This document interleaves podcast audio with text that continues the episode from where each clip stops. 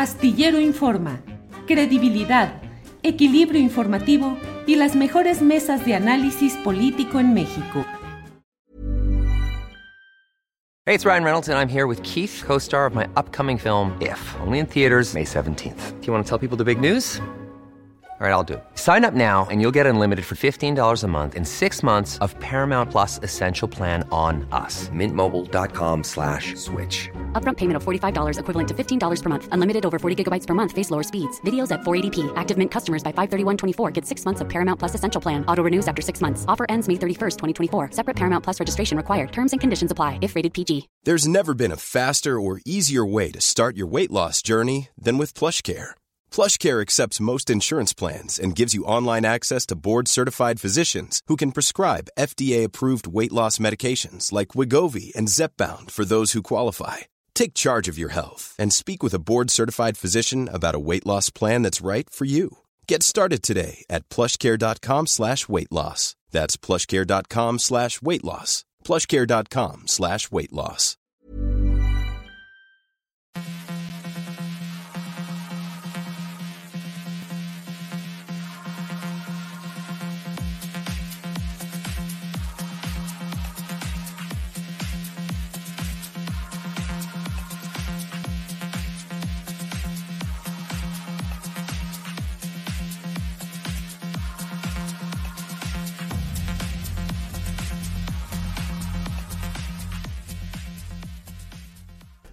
La una de la tarde, la una de la tarde en punto y ya estamos aquí en Astillero Informa.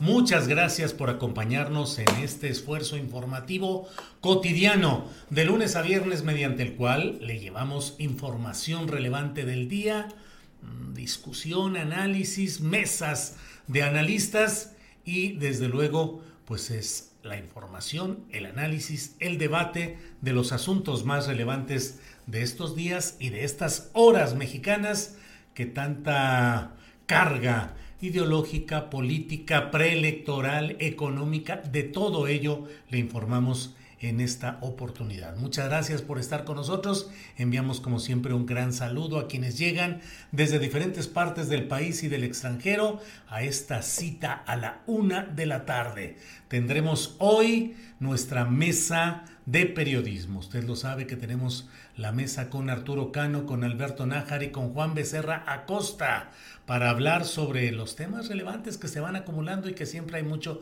de qué hablar. Mire, por ejemplo, simplemente para irle dando un poquito de sazón a este eh, caldo informativo, mire lo que ha pasado con esta fotografía que ha generado mucho, mucho análisis, mucha polémica. Priistas que se reúnen para platicar del futuro. Ahí tiene usted de rojo a la señora Claudia Ruiz Mació, eh, enseguida Beatriz Paredes, luego el diputado federal eh, Ildefonso Guajardo Villarreal, que durante los seis años del gobierno de Enrique Peña Nieto fue secretario de Economía, fue el principal negociador de los temas del Tratado de Libre Comercio en el área norteamericana y luego Enrique de la Madrid. Bueno, pues la verdad es que no creo que estuvieran platicando ni de fútbol ni de asuntos musicales. Deben haber estado pues con el tema que los congrega, que es el de la sucesión presidencial 2024. Llama la atención que no esté uno de los cuatro que se han destapado. Claro, él vive en Oaxaca, que es Alejandro Murat.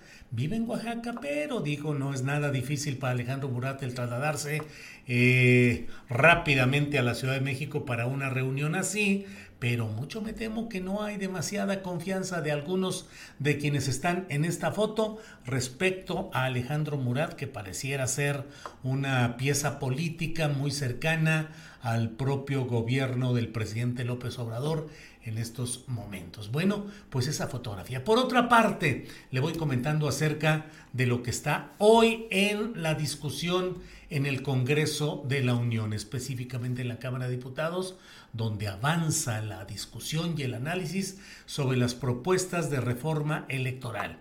Eh, déjeme plantear algo que he conocido de primera mano de algunos de quienes están metidos en la confección de este proyecto de reforma.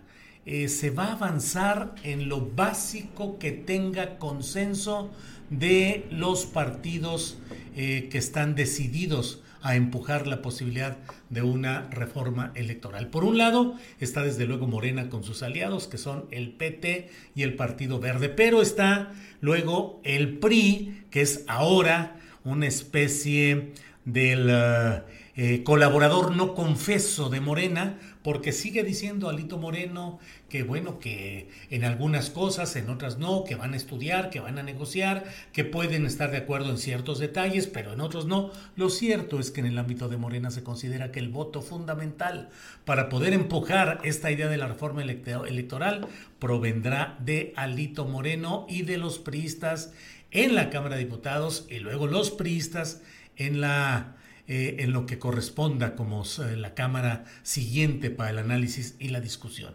Pero eh, del otro lado está el movimiento ciudadano, movimiento ciudadano que sigue jugando a mantenerse por sí mismo sin mezclarse con las diferentes alianzas, coaliciones circunstanciales que se están dando en estos temas. El, MC, el MC, Movimiento Ciudadano, parece decidido a mantenerse al margen de estas discusiones, pero el PAN y lo que queda del PRD, pues han dicho que sí, que van a analizar, que pueden empujar lo que sea necesario, pero no necesariamente eh, que sea completo el paquete propuesto por la llamada cuarta transformación.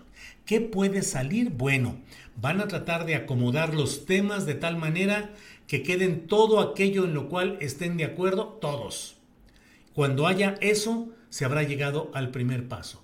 Luego se buscará el siguiente paquete que son todos los temas en los cuales haya disenso. Disenso profundo o disenso circunstancial. Si es un disenso que no sea definitivo, entonces se va a buscar la negociación para tratar de acomodar las frases, la redacción, las propuestas, las figuras políticas a lo que puedan apoyar o aprobar los miembros de estos partidos, que en este caso serían eh, Morena y sus aliados, más el PRI, más el PAN, más lo que queda del PRD. Movimiento Ciudadano ya se verá si se suma alguna de estas discusiones. Y por otra parte, habrá de quedar un paquete de aquello que sea intransitable, aquello en lo que no estén de acuerdo eh, de manera grave algunos de los participantes y que eso pudiera descarrilar los acuerdos sustanciales que ya se tuvieran. Hay una especie de línea de aceptación de que en el INE es necesario hacer ajustes. Se discute si ello debe implicar la modificación total del INE tal como hoy lo conocemos, con líneas muy claras que están a discusión. Primera, los consejeros electorales y los magistrados del Tribunal Electoral deben ser electos por voto directo, por votación abierta democráticamente. Eso convertiría a los consejeros y a los magistrados electorales en rehenes de los grupos que apoyen, que promuevan, que impulsen el voto a su favor en el caso específico del partido dominante que es hoy Morena. Esto implicaría que Morena haría campaña para los um, eh, aspirantes que prefiriera que estuvieran como consejeros y como magistrados electorales y eso haría que esos funcionarios electorales estuvieran eh, comprometidos con la defensa del partido, el grupo o el movimiento que los llevó a su silla ejecutiva pues esa es una de las discusiones. La otra es acerca de qué es lo que se va a votar. La popularidad, el conocimiento del aspirante a consejero electoral o a magistrado electoral, o por otra parte, el conocimiento técnico específico de la legalidad electoral, que es complicada, no cree usted que es nada sencillo. Eh, entrar a fondo al derecho electoral es toda una historia y una, una faena, una hazaña. Entonces, ¿Qué es lo que se va a privilegiar? Por otra parte, también se habla de que el INE se convierta en el INEC, Instituto Nacional Electoral eh, de Elecciones y Consultas, porque el INEC se convertiría también en el órgano que estaría a cargo de organizar y validar las consultas constitucionales que ya están establecidas, las consultas constitucionales, no las que se hicieran de una manera, digamos, um, eh, discrecional porque un grupo, un partido diga voy a hacer una consulta sobre tal tema. No, las consultas que están reguladas por la constitución eh, política de los Estados Unidos mexicanos. Por otra parte, reducir el dinero a los partidos políticos, que es una amplísima demanda de la ciudadanía en general, que vemos cómo se gastan los miles de millones de pesos en partidos que adquieren bienes, muebles, inmuebles, pagan salarios, honorarios, contratan servicios de asesoría, de difusión, de publicaciones y la verdad es que en un enorme eh, apartado de sospecha generalizada está eh, eh, la pretensión, la suposición de que ahí se utiliza el dinero para fines de mucha corrupción, justificado formalmente con los recibos, facturas, honorarios, lo que corresponda. Creo que es una demanda absoluta la de bajarle el dinero disponible a los partidos políticos. Y por otra parte, algo que mire, que las propuestas para estas consejerías y estas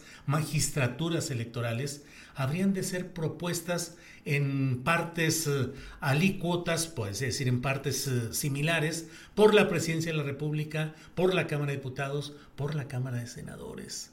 Pero uno se pregunta, ¿y qué? ¿No habría ahí espacio para candidaturas independientes, para ser candidatos a consejeros electorales o a magistrados electorales. Y a usted, a cualquiera de quienes eh, escuchan esto y tienen conocimiento e interés, desean participar, desde ahí se va a frenar el ámbito de la posibilidad de participación ciudadana independiente. Bueno, pues son algunos de los de las preguntas que nos hacemos.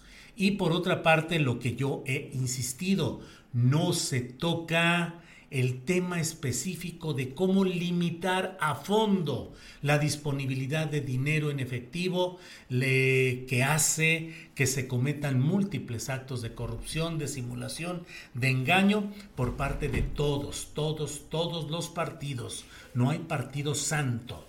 No hay partido que se escape a la dinámica y a la lógica de juntar dinero, venga de donde venga, para gastarlo como sea necesario, con tal de poder tener la publicidad, el reparto, el regalo de artículos utilitarios, eh, el pago de las estructuras electorales con dinero que fluye de manera muy irregular. Mientras sigamos dependiendo del dinero que llega de manera irregular y mientras las elecciones se hagan mediante mecanismos eh, de promoción de figuras que a veces ni siquiera son conocidas, son conocidas cuando llegan a los espectaculares, a las planas de los periódicos, a las entrevistas. Pero claro, yo en un plano ideal siempre digo, bueno, caray, ¿por qué alguien que aspira a representar a un distrito electoral, a un estado, presidir la república, ¿para qué tiene que hacerse esa abundante publicidad?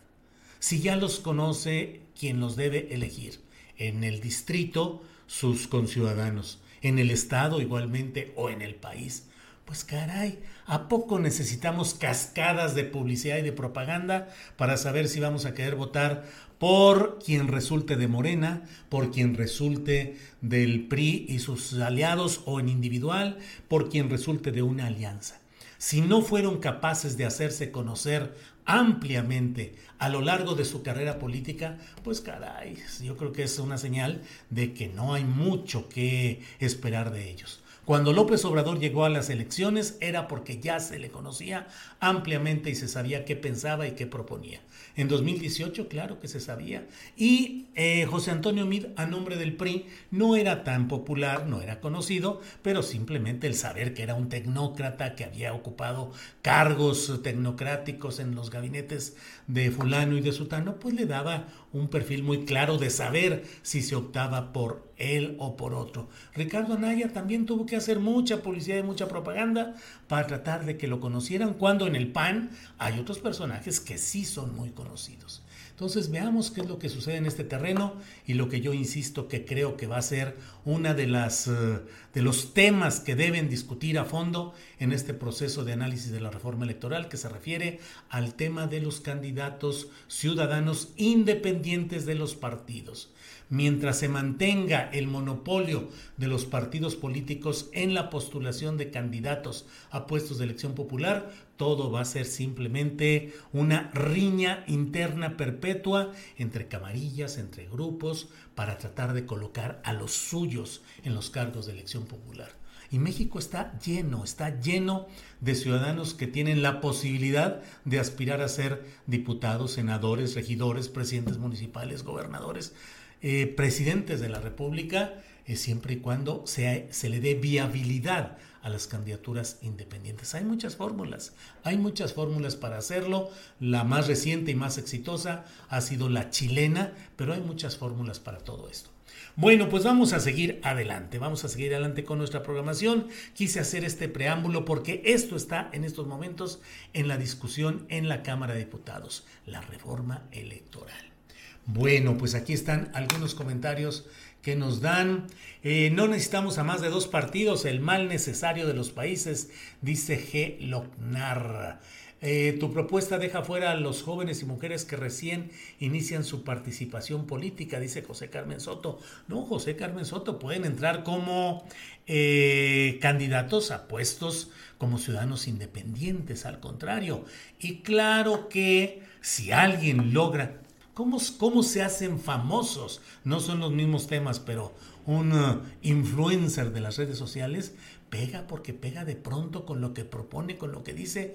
Imagínense que hubiera jóvenes y mujeres que aprovecharan las redes sociales, TikTok e Instagram sobre todo, y crecieran en conocimiento y en fuerza social, serían imparables, creo yo. Bueno, yo creo que Laida debe dedicarse a atender a los campechanos que para eso la eligieron. Bueno, en unos, eh, en unos minutos más vamos a entrar con nuestra siguiente em, entrevista, una entrevista que tendremos con José Filiberto Velázquez Florencio. Él es director del Centro de Derechos de las Víctimas de la Violencia, Minerva Bello. Tenemos uh, apalabrada esta entrevista con él porque queremos hablar acerca de los hechos de violencia en contra de las normalistas de Panotla, Tlaxcala, y, también eh, contra normalistas de Ayotzinapa que fueron en apoyo de estas normalistas mujeres de la normal rural Benito Juárez, asentada en Panotla, Tlaxcala. Hubo ahí también la muerte de una estudiante, Beatriz Rojas Pérez, en medio de una continuidad de provocaciones, de acciones, de agresiones de parte de la Policía Estatal de Tlaxcala, que está a cargo de un general brigadier en retiro, Raúl Ruiz García, creo que es su segundo apellido, pero bueno, rodeado, 100 patrullas rodeando la normal rural de Panotla, helicópteros, disparos de balas de goma, eh, gases lacrimógenos, con un saldo de 30 heridos en la más reciente, en el más, la más reciente acometida policíaca contra las estudiantes mujeres de la normal rural de Panotla. Bueno, pues vamos a ver qué es lo que avanzamos con todo esto. Eh, pero, déjeme ver, déjeme ver. Em, vamos a ir, perdón, Andrés. Ah, bueno, estamos ya a punto de entrar con Filiberto Velázquez. Eh, vamos a estar listos. En cuanto me digan que ya esté listo, entramos con él para hablar sobre este tema que ya le he adelantado, el tema de Panotla Tlaxcala. Eh, me dices, por favor. Listo, gracias Andrés. Sí, bueno, estamos ya en contacto con eh, José Filiberto, director del Centro de Derechos Humanos. Minerva Bello. Así es que los saludo con mucho gusto a José Filiberto Velázquez Florencio. José Filiberto, buenas tardes. Buenas tardes, Julio. Muchas gracias por la invitación. Al contrario, José Filiberto, ¿qué se está viviendo en Tlaxcala, en este caso de las estudiantes normalistas de eh, Panotla? En Tlaxcala la represión la hemos conocido, el fallecimiento de una estudiante, Eh, pero en este contexto que ustedes han documentado y que han acompañado, José Filiberto, ¿qué es lo que está sucediendo?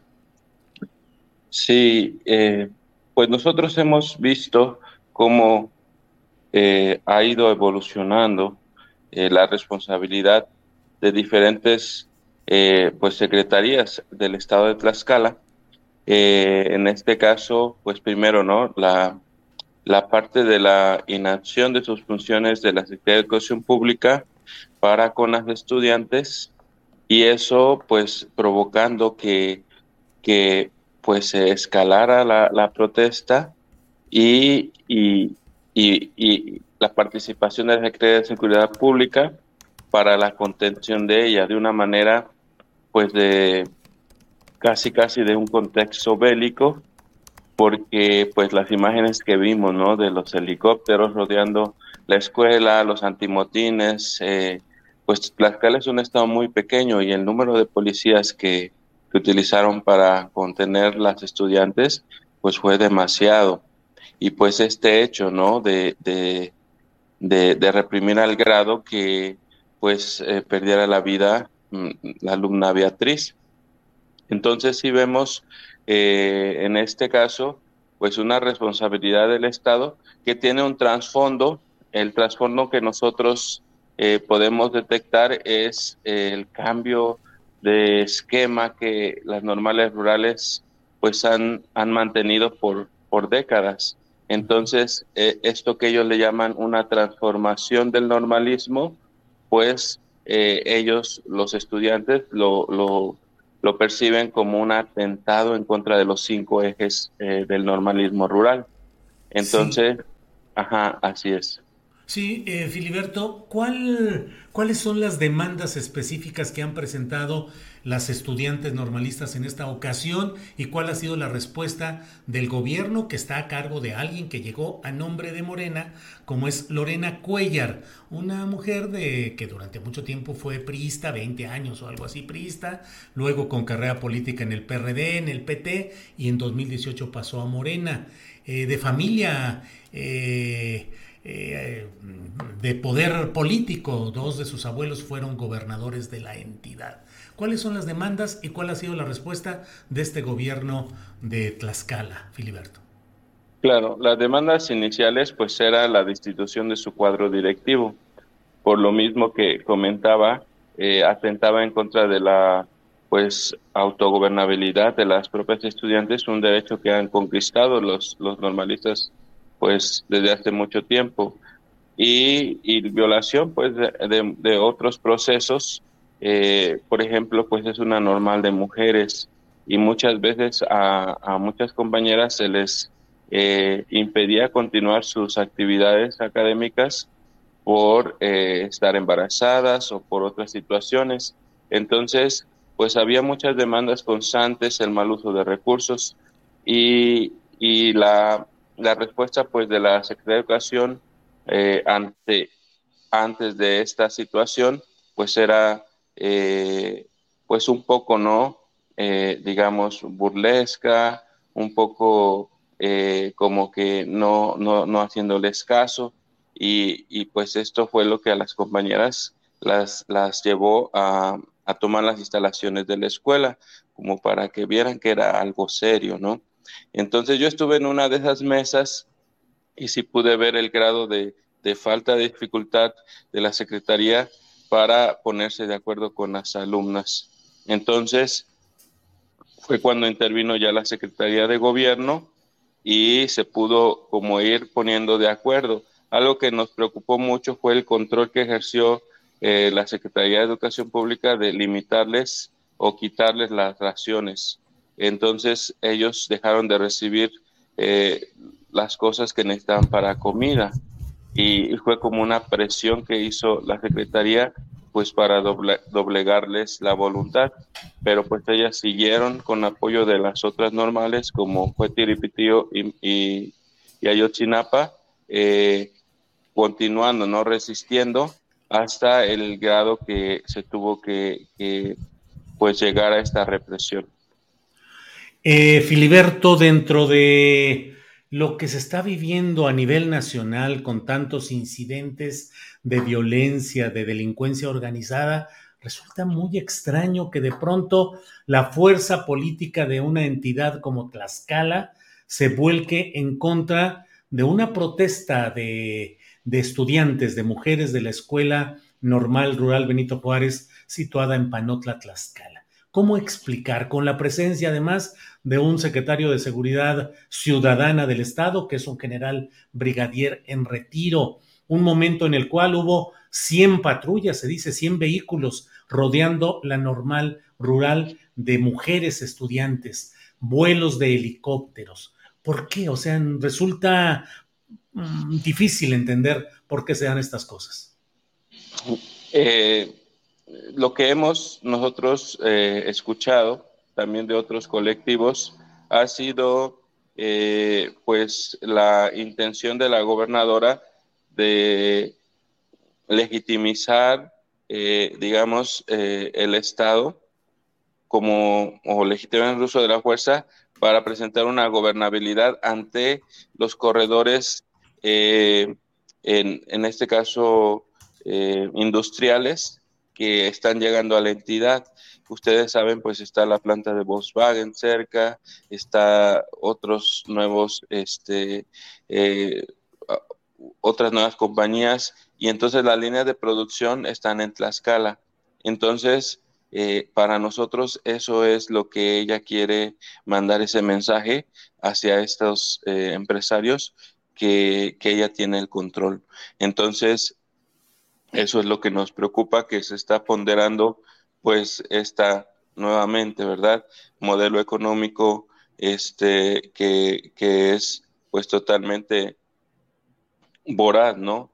Y, que atenta contra la identidad de estos grupos, como en este caso son las normales rurales. Entonces, sí vemos eh, eso de trasfondo también. Eh, Filiberto, gracias pues por el contexto general de lo que pasa en Tlaxcala. Usted mismo, usted es sacerdote, usted es eh, presbítero en activo, Filiberto. Así es, aquí en Chilpancingo Guerrero. Ajá. Eh, he leído que ha tenido también pues acosos, persecución, amenazas. ¿Cómo está la situación en Guerrero? Pues es lo mismo, ¿verdad? Vemos cómo eh, se quiere, como diciendo, nosotros tenemos el control y no vamos a permitir que nadie, ¿verdad?, eh, venga a desestabilizar. O sea, ellos ven el hecho de defender derechos, el derecho de protestar, el derecho de decir que las cosas no están tan bien como parece, eh, como un atentado en contra de su gobernabilidad o de su imagen. Entonces yo creo que ante un discurso, ¿verdad? Que, que, ellos tienen como que son diferentes, como que ya no hay lo mismo de antes, entonces no tendríamos por qué nosotros seguirlo protestando. Entonces yo así lo siento eh, por, por esa, esa manera eh, están siendo un poco más eh, duros contra los que defendemos y alzamos la voz. En otros, yo estoy aquí en Guerrero desde hace más o menos cuatro años y me tocó el sexenio anterior. Eh, no pasaba de una llamada directa del secretario de, de gobierno para aclarar situaciones, ¿no? O hacer algún reclamo, pero nunca me esperé que directamente me pusieran una denuncia ante la Fiscalía General de la República por ejercer el derecho a, la protesta. Bien, pues Filiberto, a reserva de lo que desea agregar, yo le agradezco mucho esta posibilidad de platicar y estamos aquí atentos a lo que suceda tanto en Tlaxcala como en Guerrero en este tema del cual estamos hablando. Así es que gracias y lo que desea agregar, Filiberto. Sí, para terminar, yo solamente quisiera pues eh, decirle al gobierno de Tlaxcala que, que tenga cuidado con el discurso que se está tratando de imponer de que la compañera eh, murió por un accidente o una caída. Eh, nosotros tenemos documentado testimonios y, y, esperamos que con la queja que pusimos en la Comisión Estatal de Derechos Humanos haga una investigación imparcial también que no solamente se quede en un reporte médico, que, que no tiene un sustento de los testigos. Bien, pues Filiberto, le agradezco todo y seguiremos en contacto. Gracias. Muchas gracias, Julio. Hasta luego. Bien, pues hemos hablado con el presbítero, sacerdote o cura como o padre, como usted le quiera llamar, Filiberto Velázquez del Centro de Derechos Humanos Minerva Bello. Bueno, son, es la una de la tarde con 28 minutos y mire, he leído en Twitter un comentario que ha puesto Federico Bonazo que dice, dormida está Morena y la 4T ante un fenómeno creciente, el desencanto. Más allá de la propaganda sucia y cotidiana de una oposición desleal con la misma democracia, hay un desencanto genuino en amplios sectores. Negarlo o descalificar a esos sectores será un error estratégico. Por ello, para hablar de ello, está con nosotros Federico Bonazo, músico y escritor. Federico, buenas tardes. Hola Julio, qué gusto saludarte. Igualmente, Federico, gracias. Leí tu tweet, leí las respuestas, leí la discusión que se dio, vi luego un uh, tweet muy corto en el cual dijiste es que me resisto a cederle un centímetro a la derecha, es decir, tus propuestas, tu análisis, tus alertas son en cuanto a lo que debe corregir la izquierda o un movimiento progresista y no para favorecer a la derecha. Pero ¿cómo te va con esta discusión sobre el desencanto y las perspectivas electorales, Federico? Gracias, Julio. Mira, yo quisiera distinguir y te agradezco que me permitas hacerlo delante de tu audiencia, dos dimensiones de la palabra desencanto. O sea, hay un desencanto con aquello que puede ser eh, producto directo de la 4T, eh, u omisión del gobierno de Morena y hay un desencanto que se da con una realidad muy compleja, muy difícil, muy agresiva, que no logra modificarse como los ciudadanos quisieran o al ritmo que los ciudadanos quisieran, pero que no es atribuible directamente al gobierno. Eh, entonces, yo me refería al primer tipo de desencanto. Aquellas cosas que vemos en Morena, aquellas cosas que vemos en la 4T, que nos, que nos disgustan, a los que apoyamos, este proceso, este eh, intento al menos de cambio de régimen político. Y hay dos dimensiones de otro elemento que me parece clave distinguir aquí, que es el de la crítica. Em, estamos confundiendo desde hace mucho, y esto está denunciado cotidianamente, pero es inevitable seguirlo denunciando, estamos confundiendo la crítica em, informada, leal con la evidencia, que busca el bien común, pertenezca al que la haga o no a las eh, huestes morenistas o, apoye directa o no directamente o no al movimiento, y aquella otra crítica desleal, producto de una corporación lastimada por el cambio de régimen, donde dejó de recibir ciertos privilegios, y además que tiene una agenda ideológica, que son voceros ideológicos de ese rancio elitismo eh, cargado de racismo, de eh, malinchismo, que se ha practicado desde hace mucho tiempo y al que no le gustó nada que ahora una persona con acento tabasqueño dirija los destinos del país. Entonces, yo quisiera distinguir entre esos dos eh, tipos de desencanto primero y de crítica después. Y lo que me encontré, Julio, fue una serie de respuestas que comprobaban lo que yo estaba diciendo en el tuit, descalificadoras, diciendo que el desencanto pertenece básicamente a la clase media de la Ciudad de México, los que viven como tú en la Roma o la Condesa. Yo no vivo ni en la Roma ni en la Condesa, pero, eh, y que evidencia algo que me parece muy preocupante, la, el énfasis que se hace únicamente en el aspecto electoral de todo esto, y qué bueno que tú lo mencionabas en tu pregunta, es decir, solo le interesa a estos morenistas que la aprobación del presidente siga muy alta, cosa que yo festejo, eh, y poner un, un poquito más de color de morena en el mapa electoral, a costa de todo, el desencanto de los familiares de desaparecidos, por ejemplo, me decía uno de los que me había contestado el tweet, que eso, bueno, no tenía peso electoral. Estamos perdiendo la sensibilidad social. Eh, ¿Cuáles son los fines de Morena que se pueden perder en ese pragmatismo? Por ahí va la cosa. Federico, y eh, hay una... Mm, yo vivo constantemente cascadas de opiniones eh, agresivas, descalificatorias en lo personal, de toda índole por mis opiniones y mis puntos de vista. Y bueno, además de separar lo que parece ser inducido de una manera programada y tal vez financiada, hay otros segmentos que de manera natural se oponen a lo que está sucediendo en el país, que lo critican. Y yo con frecuencia digo, bueno, de alguna manera estamos viviendo un despertar del sentido de la participación y la crítica, así hoy sea muy imperfecta, así sea hoy muy agresiva y muy descarnada, pero bueno, la gente está participando. Y también me pregunto, ¿qué tanto eh, la fuerza política y social de la llamada 4T, con todos los altibajos y claroscuros de los que hablamos, sigue presente ahí y puede forzar que no haya el cambio que en ciertos segmentos de clases medias, ahí sí, como dice el que te señalaba, la Roma, la Condesa, es decir, ciertos sectores podrían tener una crítica muy dura, pero ¿qué hacer frente a esa cascada de opiniones, algunas desgarbadas, descompuestas, pero a fin de cuentas una forma de participación.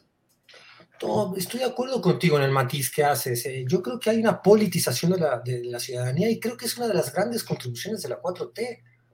Eh, voluntaria e involuntariamente. Voluntariamente porque la mañanera eh, podemos criticarle algunos aspectos, pero en general ha sido un, un ejercicio muy positivo de estímulo de la discusión pública.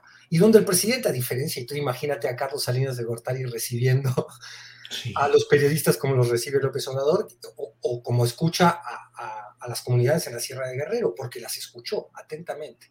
Eso, eso habla de otro tipo de sensibilidad social que está hoy en la presidencia de la República y que ha estimulado esta discusión política. Por otro lado, eh, involuntariamente, porque el odio acérrimo que provoca su, su imagen y su tendencia a, derrumbar escenografías hipócritas, eh, lleva a la discusión pública, a veces a través de las barbaridades que ponen, eh, a que los demás se informen, a los que deben eh, defender eh, el, proyecto que acompañan a sofisticar un poco su pensamiento político. Y yo creo que todo eso ha sido beneficioso. Acompañado es el crecimiento de la discusión pública virtuoso de el crecimiento de un maniqueísmo que es profundamente vicioso, porque si vamos a poner, como yo te había dicho la otra vez que tuviste, eh, hiciste el favor de invitarme aquí, eh, si vamos a poner en la misma bolsa a los que critican lealmente y basados en evidencia a, a los que son propagandistas ideológicos de otros intereses y poderes, pues estamos perdidos, porque no hay transformación que pueda avanzar sin un automonitoreo inteligente y valiente de dónde están quedando aquellos fines, aquel ideario por el que querían pelear bienvenida a la discusión. Lo que a mí me preocupa es el abaratamiento de ese primer impulso positivo de discusión pública, producto del maniqueísmo, del binarismo, ¿no? de la descalificación inmediata. Tú eres de clase media, no tienes derecho a desencantarte, mano, porque aquí estamos todos muy encantados, el pueblo está encantado. Y yo veo que no, que no está encantado. Además, no es solo una cuestión cuantitativa de votos del mapa de Morena, como dije en la intervención pasada, es una cuestión cualitativa, moral movimiento de regeneración moral, ¿no? El aspecto moral ya lo hemos olvidado. No nos duele que las madres que buscan a sus hijos sean asesinadas ellas mismas en esa búsqueda. ¿Dónde están la las prioridades del Estado? Si eso sigue ocurriendo, insultando oprobiosamente a la, gente de bien, a, la decencia de este país.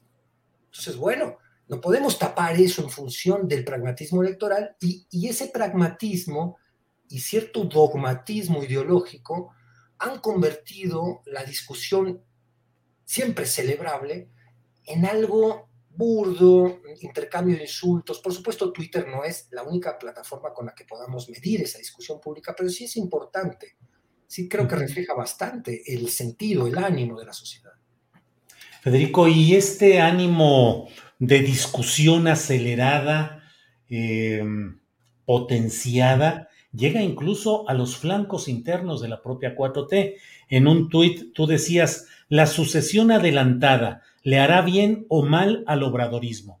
Si no hay fractura, tendrás razón, le decías a Octavical, que era quien estaba eh, comentándote algo, y decías, pero ¿y si la hay?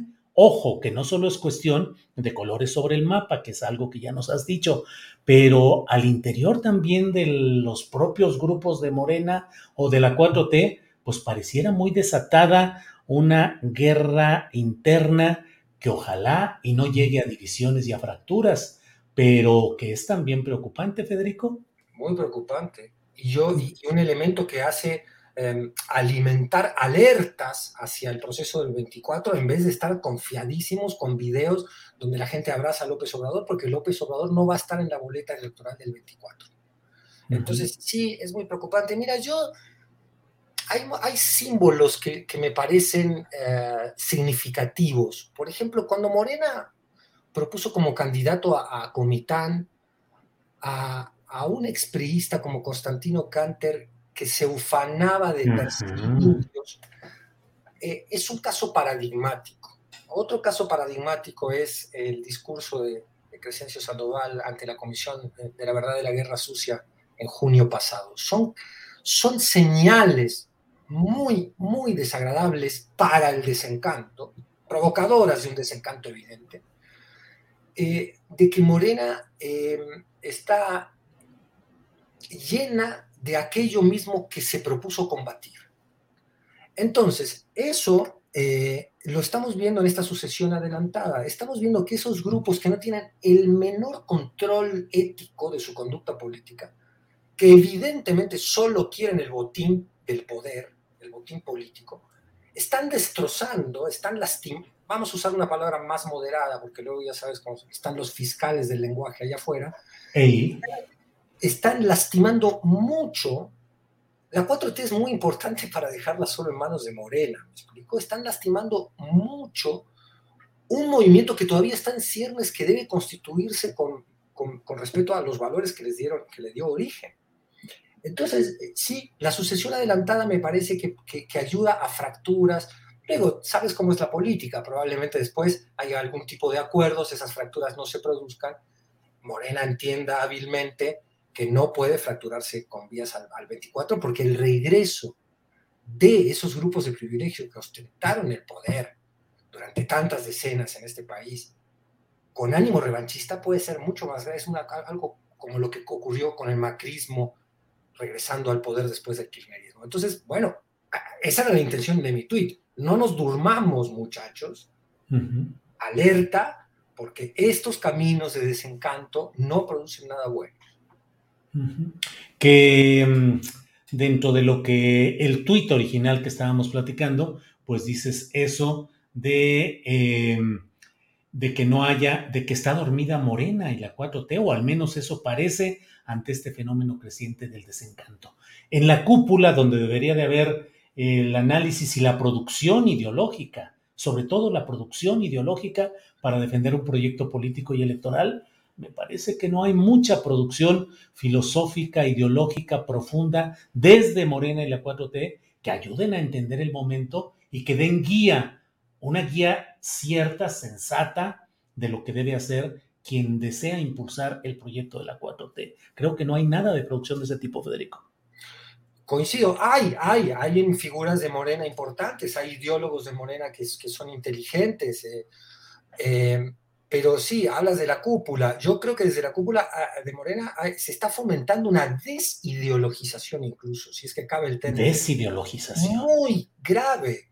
Yo lo veo en las respuestas a, mi tuit. Eh, no importa si el ejército es de izquierda o no, está ayudando. No importa si tú, clase mediero aspiracionista, te desencantas. Este, ya no importa si somos de izquierda, si somos de derecha, lo que importa es defender. ¿Defender qué? Entonces te encuentras en un vacío conceptual. ¿Qué estás defendiendo? El color sobre el mapa. Y te olvidaste de para qué querías ocupar el mapa. Entonces eso sí me parece gravísimo y hay ah, un dogmatismo de defensa ultranza que emparenta, nos emparenta con la oposición más, más cerril, más tonta. Eso queremos ser, igual que ellos, esos dogmáticos fanáticos que se ponen las anteojeras ante la realidad que permiten que Constantino Canter sea candidato? ¿Eso queremos? ¿Así vamos a construir la transformación? Por supuesto, ojo, esto no quiere decir que no haya un montón de valores políticos, de políticas públicas, de reconocimiento de los derechos de las clases trabajadoras que este gobierno ha impulsado y ha conquistado, el pago de los impuestos y un montón de aciertos que son los que hacen que uno siga apoyándolo. Yo me refiero sobre todo a las huestes morenistas, a, cierto fanatismo que le hace mucho daño al movimiento y que el movimiento debería saber identificar y debería saber invitarlos al diálogo y al, regreso a, la ideología que defiende la izquierda, no a esta desideologización. Federico, te agradezco mucho esta posibilidad. Mira, Antonio Fuentes Díaz en el chat dice, Julio, ¿te das cuenta qué buen analista es Bonazo? Es porque es músico, es fresco y no viciado en la perorata opinocrática. Invítalo a las mesas de periodistas. Es muy claro y honesta su opinión. Así es que ya estás ahí propuesto para analista político, Federico. yo, no sé cómo he caído en esta situación. He caído porque soy un músico y soy un escritor y lo único que me interesa después de decenas de años de ver la perpetuación de un fatalismo político que a los ciudadanos nos impedía tener la menor esperanza en una transformación real, ahora que está esa posibilidad, hay que defenderla, no hay que darle un solo centímetro a la derecha. Por eso no hay que permitir elementos que conduzcan al desencanto.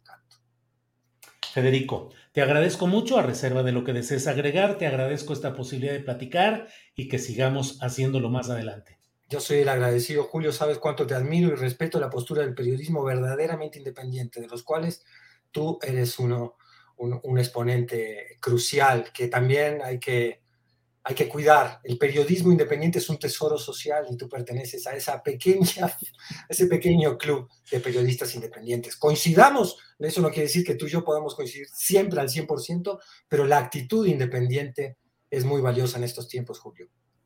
Federico, aprecio mucho tus palabras y bueno, pues esperemos pronto poder eh, retomar algún análisis o plática sobre estas cosas. Gracias, Federico. Encantado para mí. Hasta luego. Bien, pues ha sido la plática con Federico Bonazo, músico y escritor, efectivamente con un análisis político muy valioso, muy interesante, que creo que debe llamar a reflexión y no al enojo, ni mucho menos al linchamiento y a la descalificación en lo personal. Reflexionemos, analicemos, entrémosle a las ideas, a la discusión de las ideas. Bueno, eh, es la una de la tarde con 45 minutos y mire, tengo la oportunidad de irle dando algunas de las informaciones producidas en este día. El presidente de México habló hoy sobre la seguridad de la Secretaría de la Defensa Nacional luego del hackeo de Guacamaya Leaks. Escuchemos lo que dijo el presidente. ¿No considera que si estos sistemas donde se aloja la información de la Sedena, que tiene que ver con la seguridad nacional, no hubieran estado endebles, eh, se habría podido dar este hackeo? Es decir, ¿qué han analizado en torno a la ciberseguridad que tiene que ver con las Fuerzas Armadas? Pues que este, eh, sí hay que proteger alguna información por cuestiones de seguridad, lo que tiene que ver con el narcotráfico, con la seguridad nacional, pero eh, lo mejor es hacer de la vida pública o hacer la vida pública cada vez más pública. No tratar de ocultar nada. Justo se, expuso información que tiene que ver con mapas delictivos. Pero no es tan relevante, tan es así que la gran nota, vea que estaba enfermo,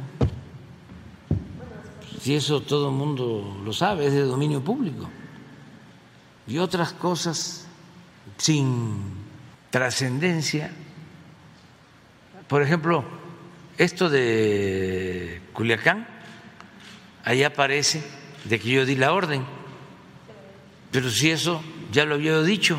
Que el ejército intentó mejorar su imagen después de ese operativo. pues sí, sí, pero eso lo tiene que hacer cualquier institución y más en un proceso de transformación. Nosotros tenemos que tener cada vez mejor imagen pública que la autoridad se adquiere con rectitud. Bueno, pues son las palabras del presidente López Obrador, quien habló también hoy en su conferencia mañanera de prensa acerca del caso de eh, Ayotzinapa y dijo que incluso se podrían reactivar órdenes de aprehensión, en este caso que ya sabe usted la gran discusión, sobre todo referente a 21 de ellas, que fueron retiradas 16 que implicaban a elementos militares. Escuchemos lo que sobre este tema ha dicho el presidente López Obrador. Una de las principales preocupaciones que ellos han manifestado es precisamente la cancelación de las 21 órdenes de aprehensión. Sin embargo, eh, consideran que se puede abrir la puerta a que si hay elementos, si se encuentran elementos, se pudieran reactivar algunas de estas órdenes. Sí, siempre y cuando este, se cumpla con todos los procedimientos legales, porque les explicaba, se actuó a partir del informe de la comisión. Entonces, los que aparecen ahí son los que fueron procesados o a los que se les eh, pidió a jueces que autorizaran órdenes de aprehensión a ese grupo. Luego, por razones todavía no muy claras, se dio a conocer que no eran 20 o 25 los que estaban ahí, sino que habían 80. Mi interpretación es de que cuando se dio la instrucción de que se judicializara de acuerdo al informe, y habían personas contaban con protección, o que posiblemente no querían que se les eh, juzgara o se les iniciaran procesos, pues entonces quisieron dinamitar la decisión judicial, pensando que si metían a más ya no se iba a actuar sobre los que estaban como responsables en el informe. Podría haber más órdenes eh, de claro, pero lo que se buscaba era enredar, perder tiempo para dejar sin efecto las órdenes de aprehensión o se fugaran. Bueno, pues ya sabe usted que como dice el propio presidente de la República, con todo respeto, pero yo tengo una interpretación distinta a este asunto de las órdenes de aprehensión. Las órdenes de aprehensión solo podía solicitarlas la Fiscalía Especial para el caso Ayotzinapa, que corresponde a un órgano autónomo, que es la Fiscalía General de la República. Esta Fiscalía Especial podía haber pedido 80 o 160 o 40 o 20 órdenes de aprehensión en un ejercicio soberano de las facultades que tenía esa propia fiscalía por sí misma.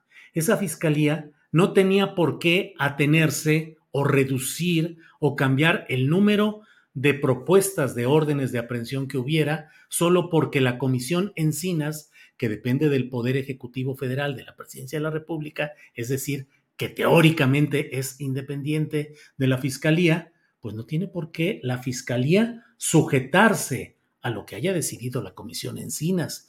Y aquí el punto está en que la no, el, hecho de que la Fiscalía finalmente retirara las solicitudes de órdenes de aprehensión que ya estaban autorizadas por los jueces, beneficiaron a elementos militares fundamentalmente. Entonces, híjole, pues resulta muy complicado porque sí le puedo asegurar que en este país nuestro son muy pocos, contadísimos los casos en los cuales, habiendo una solicitud de una fiscalía para una orden de aprehensión y habiendo sido ya expedida por un juez, se diga, no, no, no, no, no, siempre no. No queremos que haya órdenes de aprehensión y juez, por favor, retiro yo mi solicitud y que no se aprenda a esas personas. Bueno, pero vamos a seguir adelante. Esa es mi postura que le he dicho una y otra vez. Eh, vamos a seguir adelante con este tema. Mire usted de la discusión que se ha dado a partir de este mm, martes del jaguar que salió medio gatito en lugar de jaguar, la mera verdad.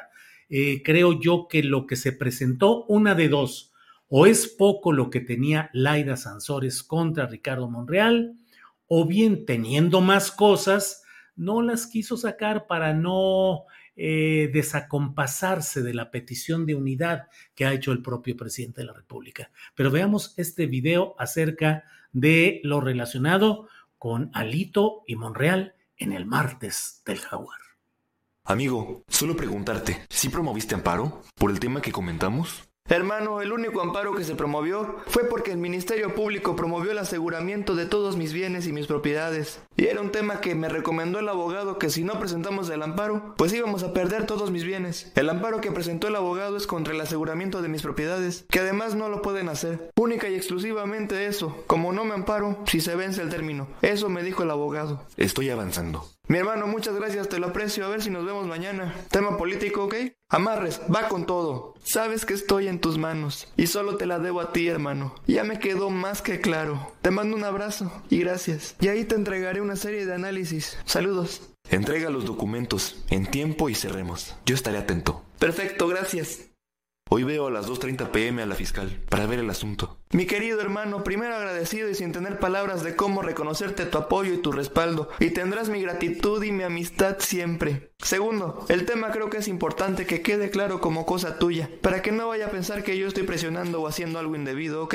Es lo que conviene, convocar a la unidad, más en estos tiempos tan difíciles, y donde ella, con su apoyo, con su respaldo, resolverá un tema que a la larga será bueno para todos, principalmente para un acuerdo político entre tú y un servidor y el gobierno federal. Hola amigo. Reforma está husmeando y parece que de peritajes que estaban revisando el asunto filtraron algo. Me dijo Santiago. Te lo aprecio, mi querido amigo, pero te lo he venido diciendo desde hace mucho tiempo. El enemigo en común es la derecha. Pero bueno, ¿qué le hacemos? Sabes que te aprecio y te mando un abrazo fuerte, pero vienen tiempos muy complicados para el país y hay que construir para adelante. A ver si pronto nos vemos. Abrazo fuerte y te lo agradezco mucho. Ya me han llegado varios periodistas con eso. Obviamente en cualquier momento lo van a querer filtrar. ¿Quién las filtra? Extrememos precauciones, pero tengamos cuidado, ¿ok?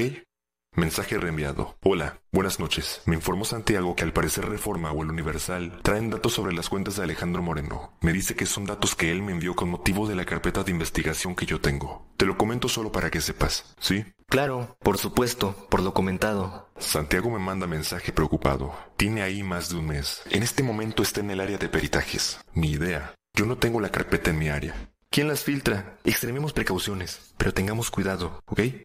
Quedamos que en la tierra va hombre y no hay alianza. Por favor. Me impresiona tu falta de palabra conmigo. Es lamentable. Me duele tu engaño. Podría esperarlo de cualquiera, menos de ti. Lamento mucho que pienses eso. Lo importante es lograr el objetivo. Simplemente teníamos que cumplir el género y eran los costos de poder armar la coalición al final. Lo que importa es el resultado. Y vas a ganar tu tierra, tiempo al tiempo. Ningún engaño. No había opción para cumplirle con el género. Pero lo que te interesa se logrará, que es ganar. Abrazo.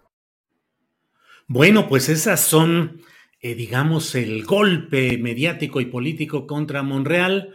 Eh, tuvieron que recurrir a, este, a estas voces eh, teatralizadas. Oye, hermano, ¿qué es lo que sucede? Porque mira, yo lo que quiero, o sea, la voz de Alito y luego la voz de Ricardo Monreal, así más imperativa. Estamos realizando Vamos a seguir adelante. Presenta los temas en tiempo y ya cerremos. Sí, hermano, porque siempre voy a estar agradecido contigo. Y luego el momento en el que aparentemente Monri le dice, pero pero ¿cómo es posible que hayas hecho eso? No lo esperaba de ti. Es un momento, o sea, teatralizado, dramatizado, recurriendo a pues el acento sentimental, casi así de telenovela o de radionovela en este caso, creo que sí se pasa de la raya en este tema sin entrar al fondo del asunto, que es la persistencia de un espionaje. Esto fue en algunos meses de 2020, hasta ahora se da a conocer cuál es la responsabilidad de la gobernadora Laida Sansores.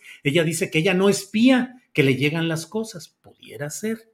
Eh, digamos que sí, para no discutir, y que le lleguen las cosas directamente y ella entonces ya las pone y las teatraliza. Pero es que su obligación, como su obligación, diría Monreal, no es la de ponerlo en una eh, difusión de este tipo, sino presentar esas evidencias ante las autoridades para que ellas actúen conforme lo que corresponda. Esa es la verdad. Y sin embargo, pues ahí está todo este jaloneo no escucho nada terriblemente como los anteriores eh, audios que había presentado Laida Sansores, pero además de ello, no dejo de preguntarme, ¿y de qué sirvió todo lo que se dijo de eh, Alito Moreno si ya está hoy convertido en aliado 4T, respetable y respetado? Pero bueno, escuchemos ahora lo que dijo la propia gobernadora Laida Sansores. Adelante.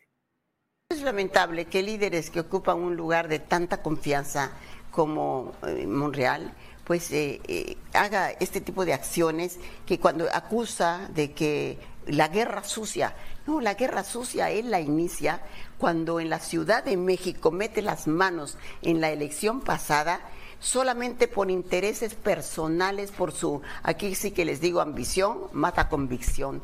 Le puso dinero y, puso a sus candidatos y la que se quedó en Cuauhtémoc donde él había sido delegado, pues lo gana y luego se le sale de control. En donde, en Álvaro Obregón, toda la parte donde están los eh, inspectores, donde se puede robar y extorsionar, todos los, los puestos se los dieron a Monreal. Qué casualidad. Eso es guerra sucia. Entonces, que no venga a decir que estamos iniciando una guerra sucia por hacer una denuncia, ¿no? ¿Qué sabes qué da la impresión que es lo que él busca con esto?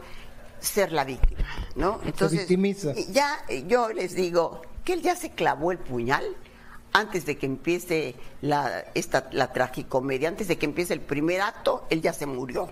¿No? Entonces, eso fue lo que hizo. Entonces, ya es eh, como esta muerte anunciada, ¿no? Desde antes. Entonces, creo que quiere buscar una rendija para salirse cuando dicen es que nos va a dividir. No se dan cuenta, Monreal está su cuerpo, pero ya no está su alma. Pues esa es la, la postura de la gobernadora Laida Sansores. Es la una de la tarde con 59 minutos. Cuando terminemos la mesa de periodistas que ya está lista, vamos a tener también el video de lo que ha respondido el presidente López Obrador sobre este tema de martes del jaguar. Por lo pronto, déjeme ir a un pequeño promocional de segundos para volver de inmediato con la mesa de periodismo.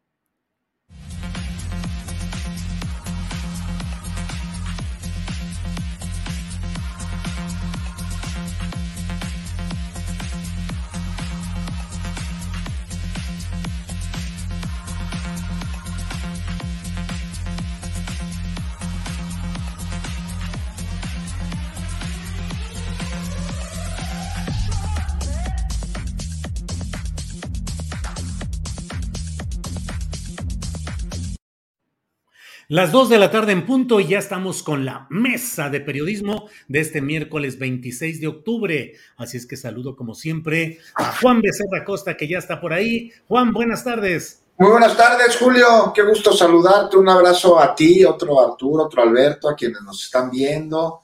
Miércoles post Jaguar, ya veremos. El miércoles post Jaguar. Ya no se dijo nada si iba a haber el miércoles del León, que según eso Alejandro Rojas Díaz Durán iba a ser como la réplica, la contraparte. Ya no se ha avisado nada, ¿verdad, Juan? No, no, que yo me haya enterado. Nada más vimos ahí a Ricardo Monreal eh, dando unas declaraciones al respecto, que ya le entraremos. Pero ese, ese sería como el del Tlacuache, ¿no? ¿Eh? Ese sería como de Tlacuache, digo, si es Alejandro Rojas Díaz Durán. Miércoles del Tlacuache. Muy bien. Arturo Cano, buenas tardes. Muy buenas tardes, Julio. Muy buenas tardes a mis avesados compañeros de mesa y muchas gracias a todas las personas que nos acompañan. Bien, Alberto Nájar, gracias y buenas tardes. Buenas tardes, Julio, Arturo, Juan. ¿No será la mesa del, miércoles del mapache? Digo también por aquella cuestión de las mañas que se aprendieron ahí. ¿Cuál, ¿Cómo se llamaba el mapache mayor? Ya se me olvidó el del PRI, César Augusto Santiago. Sí, por ahí anda todavía. Bueno, ¿Dónde dejas la memoria del meme Garza, por favor? Ah, Tamaulipeco, que era histórico, que era famosísimo, así es. Ulises Ruiz, que tampoco canta mal las rancheras en ese tipo de asuntos, y ahí anda también ahora de héroe promotor de la democracia, Alberto. Peligroso. No, pues sí. Sí, sí, sí, cosas, de, la, de la zoología política, Julio de la zoología política, que vaya que hay muchos ejemplares, especímenes y todo. Bueno, Arturo Cano, ¿cómo has visto esta audionovela desde Campeche, audionovela campechana del martes del jaguar. Yo digo, si eso es todo lo que tenía Laida contra Monreal, me parece que es poquito.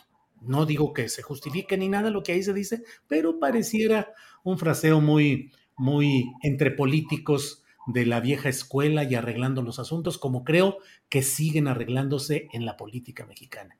Pero también no sabemos si teniendo más cosas no se la sacó para no ahondar una eventual división. ¿Qué opinas, Arturo? Pues eh, creo que nos prometieron los cañones de la Ciudadela y terminaron ofreciendo unas chinampinas de kermés de, entrada, ¿no? Eh, eh, más allá de, la implícita ilegalidad de la difusión de, estos audios, pues creo que no hay realmente nada sorprendente, sino, pues, eh, como tú dices, eh, que constatamos con este tipo de intercambio cuál es la manera como se tratan entre ellos políticos de, que tienen importantes posiciones en, en, estos tiempos. Y no creo que estos diálogos sean muy diferentes de los que puede haber sostenido, por ejemplo, el secretario de Gobernación, Adán Augusto López, con algunos actores políticos, a, los cuales está obligado a tratar por, por sus funciones, por eh, el papel que le corresponde, por el trabajo que, que ha tenido que hacer para sumar votos eh, favorables a las iniciativas presidenciales. Entonces creo que no aporta eh, gran cosa, que se engrandece eh, esta polémica por todos lados, desde la, contienda interna de, Morena y también por el lado de los opositores que quieren ver en cada signo de desacuerdo o de abierta división como, como este ejemplo de la actuación de la gobernadora nos, nos ilustra, pues una ruptura en el, en el bloque que está en el gobierno y, una sucesión eh, eh, complicadísima, eh, llena de golpes bajos, de una guerra entre, entre hermanos, etcétera, etcétera. Este, parece ser que se les olvidan cómo fueron las sucesiones de, para no ir más lejos, pues digamos de Salinas para acá, ¿no? La, candidatura de Salinas eh, se consolidó eh, con la expulsión en masa de toda la corriente democrática del PRI y sus dos figuras principales, Cuauhtémoc Cárdenas y, Porfirio Muñoz Ledo. Este, al siguiente sexenio, la guerra de camachistas contra colosistas, luego eh, la guerra de Vicente Fox para desplazar a los, a los doctrinarios o a los tradicionales que quedaban en el, en el PAN eh, la, eh, la, guerra del propio Fox para tratar de hacer candidato a Santiago Krill, que no le resultó, el triunfo de, Calderón y luego el torpedeo permanente desde el, desde el poder a la candidatura de Josefina Vázquez Mota, por poner solamente algunos, algunos ejemplos de los recientes. Eh, hasta donde vamos, lo que hemos visto ahorita con la 4T, pues realmente van tranquilitos, si, lo, si lo comparamos con, con todos estos episodios que hemos vivido en otras sucesiones en los sexenios recientes. Bien, Arturo, gracias. Eh, Alberto Nájar, ayer mismo se produjo una respuesta de la senadora priista por Zacatecas, Claudia Anaya, que fue quien jugó, eh, quien participó pues en la elección contra David Monreal, el hermano de Ricardo Monreal, y durante el fraseo que tienen, eh, al menos en este, chat, en este chat, eh, tanto Monreal como Alito, pues se percibe claramente que hay un arreglo entre ellos para hacer que gane eh, Morena y David Monreal en Zacatecas, con ah, Monreal reprochándole que no se cumplió el compromiso de que fuera hombre el candidato del PRI en Zacatecas y que no hubiera alianza. Y Alito le dice, pues fueron las circunstancias, pero lo esencial, lo que tú quieres en tu tierra, lo vas a conseguir y lo que importan son los resultados. Y la senadora Anaya, pues ha pedido que renuncie eh, Alito y dice que ella no perdió, que fue entregada, que el triunfo del PRI en Zacatecas lo entregó Alito Moreno. ¿Cuántas cosas derivables de estos hechos y sin embargo sigue la maquinaria de alianzas y de acuerdos como si nada. ¿Cómo ves estos temas, Alberto? Mira, las alianzas políticas son naturales en cualquier sistema democrático, es más, eh, por momentos son hasta necesarias. Y también, pues tampoco podemos hacer a un lado que los políticos se llevan fuerte, no son necesariamente eh, alianzas que sean muy puras, muy pulcras, casi siempre tienen algo muy, muy escondido y la ética es uno de los valores más extraviados en este tipo de, coaliciones. De, de, hecho, yo no conozco en la historia de lo que llevo de periodista, más de 30 años, 36 años, no conozco una alianza electoral donde no haya existido algún factor de, esta naturaleza de pleitos y de, y de cosas oscuras, ¿no? Inclusive las que se eh, mencionaron también y las que pactó el presidente Andrés Manuel López Obrador, por ejemplo, para llegar a la presidencia de México, que unió a grupos distintos también de varios perfiles, algunos inclusive encontrados entre ellos, que tenían un solo propósito, que era, sí, claro, que ganara el presidente de la República, pero también también favorecerse de la estar en el gobierno, en el poder político del país. Así es que por ese lado, yo creo que hay que tomarlo también pues con, con tranquilidad este asunto, las conversaciones que tiene eh, Alejandro Moreno con otros personajes, pues son muy normales, como bien mencionaba Arturo, también el secretario de Gobernación, de verdad haber tenido muchas, y es más, yo creo que es parte de su trabajo, como en su momento también las conversaciones que tuvo Lorenzo Córdoba, el, consejero presidente del INE. Aquí lo que me parece importante destacar es de nuevo esa parte del origen de estos elementos, de estos datos, que son filtraciones de grabaciones que todo parece indicar fueron tomadas sin el consentimiento de Alejandro Moreno, es decir, de forma ilegal, y que se utilizan eh, de esta manera por Laida Sansores. Me parece que de nuevo que no debemos normalizar el hecho de que el espionaje forme parte de estos debates políticos y nos concentremos justamente en lo que dice, eh, que es básicamente esas alianzas extrañas, y no, y que hagamos a un lado que el hecho de que existe ese tipo de circunstancias. Más allá de eso, pues a mí me parece que eh, Alejandro Moreno pues suma, suma una piedrita más en su ya larga eh, costal, porque ya no puede irse en el zapato, ya los tiene retacados de piedras, eh, en toda esta situación tan, tan incómoda que le ha representado, pues de la ventilación de sus conversaciones. Yo no estoy muy seguro que eventualmente pueda funcionar esta petición de que renuncie. Esto no, no operó en los momentos más álgidos de, la, de las filtraciones y no veo que tenga algún futuro eh, ahora mismo pues si tomamos en cuenta que lo que, lo que se difundió pues por parte de Laida Sansores no tiene mayor trascendencia en términos de la, si lo comparamos con todo lo que anteriormente se había, se había eh, revelado.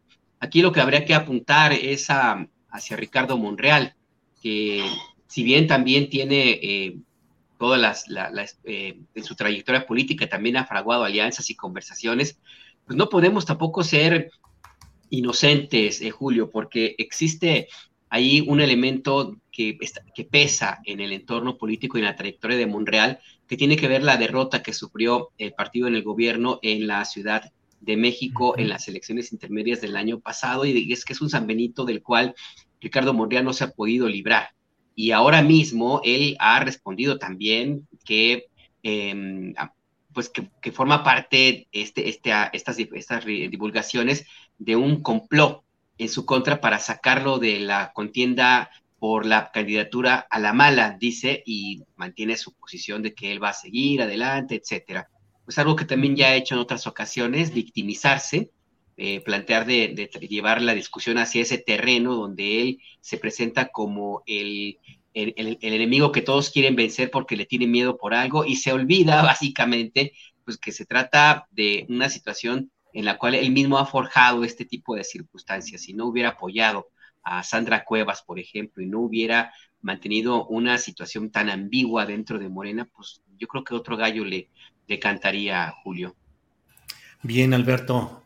Eh, Juan Becerra Acosta, en el chat veo gente que dice, están tratando de minimizar lo sucedido ayer, que es muy grave, es una gran falta a la ética, son arreglos imperdonables. Y yo te pregunto, Juan Becerra, ¿estaremos minimizando realmente o fue o te parece que no fue tan eh, ruidoso, tan impactante como se esperaba esta revelación del martes del jaguar? En fin, si andamos minimizando aquí, métenos al orden, por favor. Juan Becerra Costa. Pues no sé, Julio, de repente, depende de qué perspectiva lo veas, porque estamos ya tan polarizados que no sabemos si estamos, si se están refiriendo a que estamos minimizando de un lado o del otro, porque hay dos asuntos, que uno es la exhibición de viejas prácticas políticas y la falta, la presunta falta de compromiso de la transformación por parte de uno de sus, que tendrían que ser sus miembros y la confirmación de la operación de Alito. Pero por otro lado también estamos viendo espionaje. Entonces, no sé a qué se refieran con que lo estamos minimizando.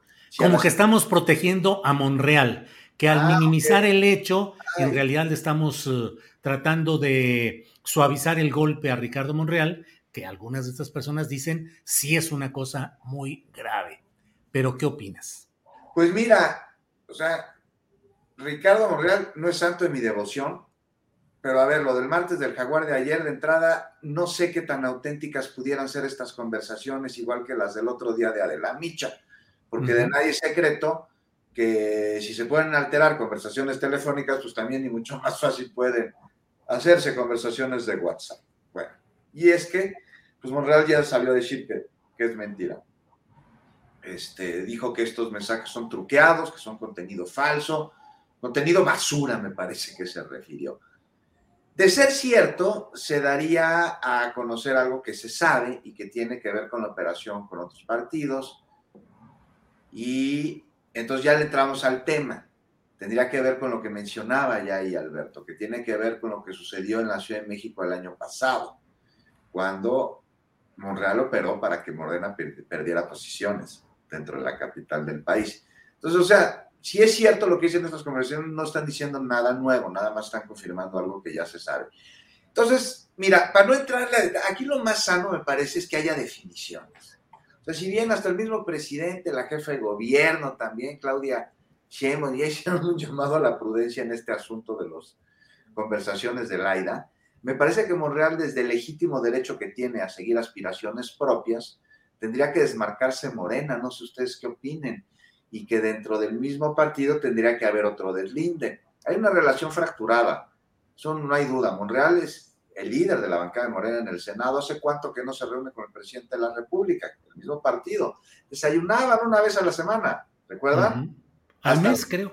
intermedias del año pasado. Ahí se reunieron por última vez y me contaron que hubo hasta gritos, señalamientos fuertes. Lo que sucedió en la plenaria ya hace unos meses, que nada más fueron Marcelo y una Tatiana despistada. Y horas antes los demás secretarios cancelaron, empezando por el de gobernación, el de la defensa, en fin. Esas señales no son buenas. Y más allá de ponernos en este momento a repartir culpas, por coherencia tendría que definirse una posición incómoda al interior de un partido.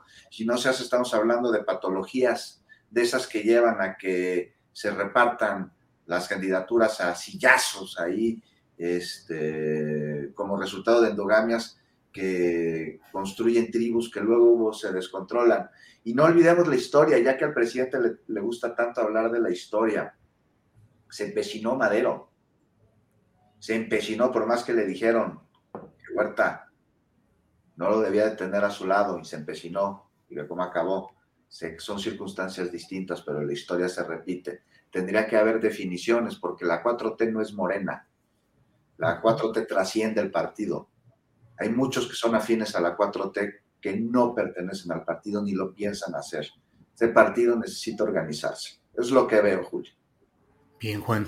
Eh, Arturo Cano, se ha, no sé si descarrilado, cuando menos se ha saturado y hay excesos ya en esta pelea política adelantada por la sucesión 2024.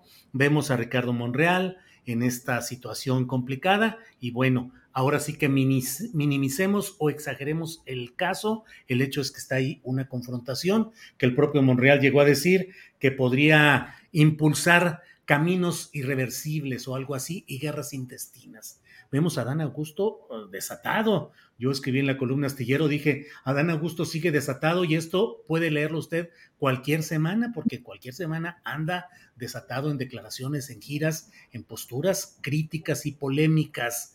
Eh, Claudia Sheinbaum, activísima, recibiendo personajes de la 4T en sus oficinas, con presencia nacional en espectaculares. Marcelo eh, pintándose de Catrina y saliendo en TikToks muy interesantes. Bueno, pero ¿se estará desbordando esta pelea política? ¿Puede, crees, Arturo, que crea que puede haber el riesgo de que se desborde realmente de manera fuerte o finalmente podrá ser contenido todo el entusiasmo y el ímpetu político actual?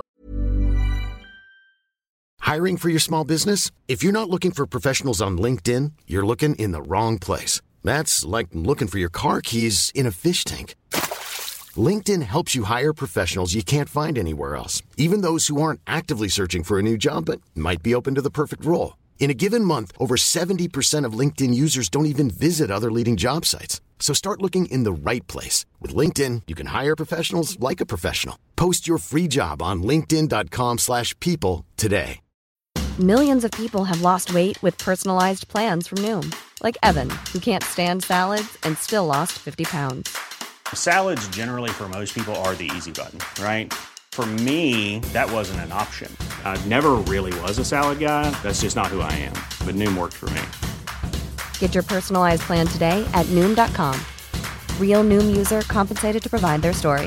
In four weeks, the typical Noom user can expect to lose one to two pounds per week. Individual results may vary. Yo, yo, sí veo riesgos de que, de que se desborde, aunque no la veo aún desbordada.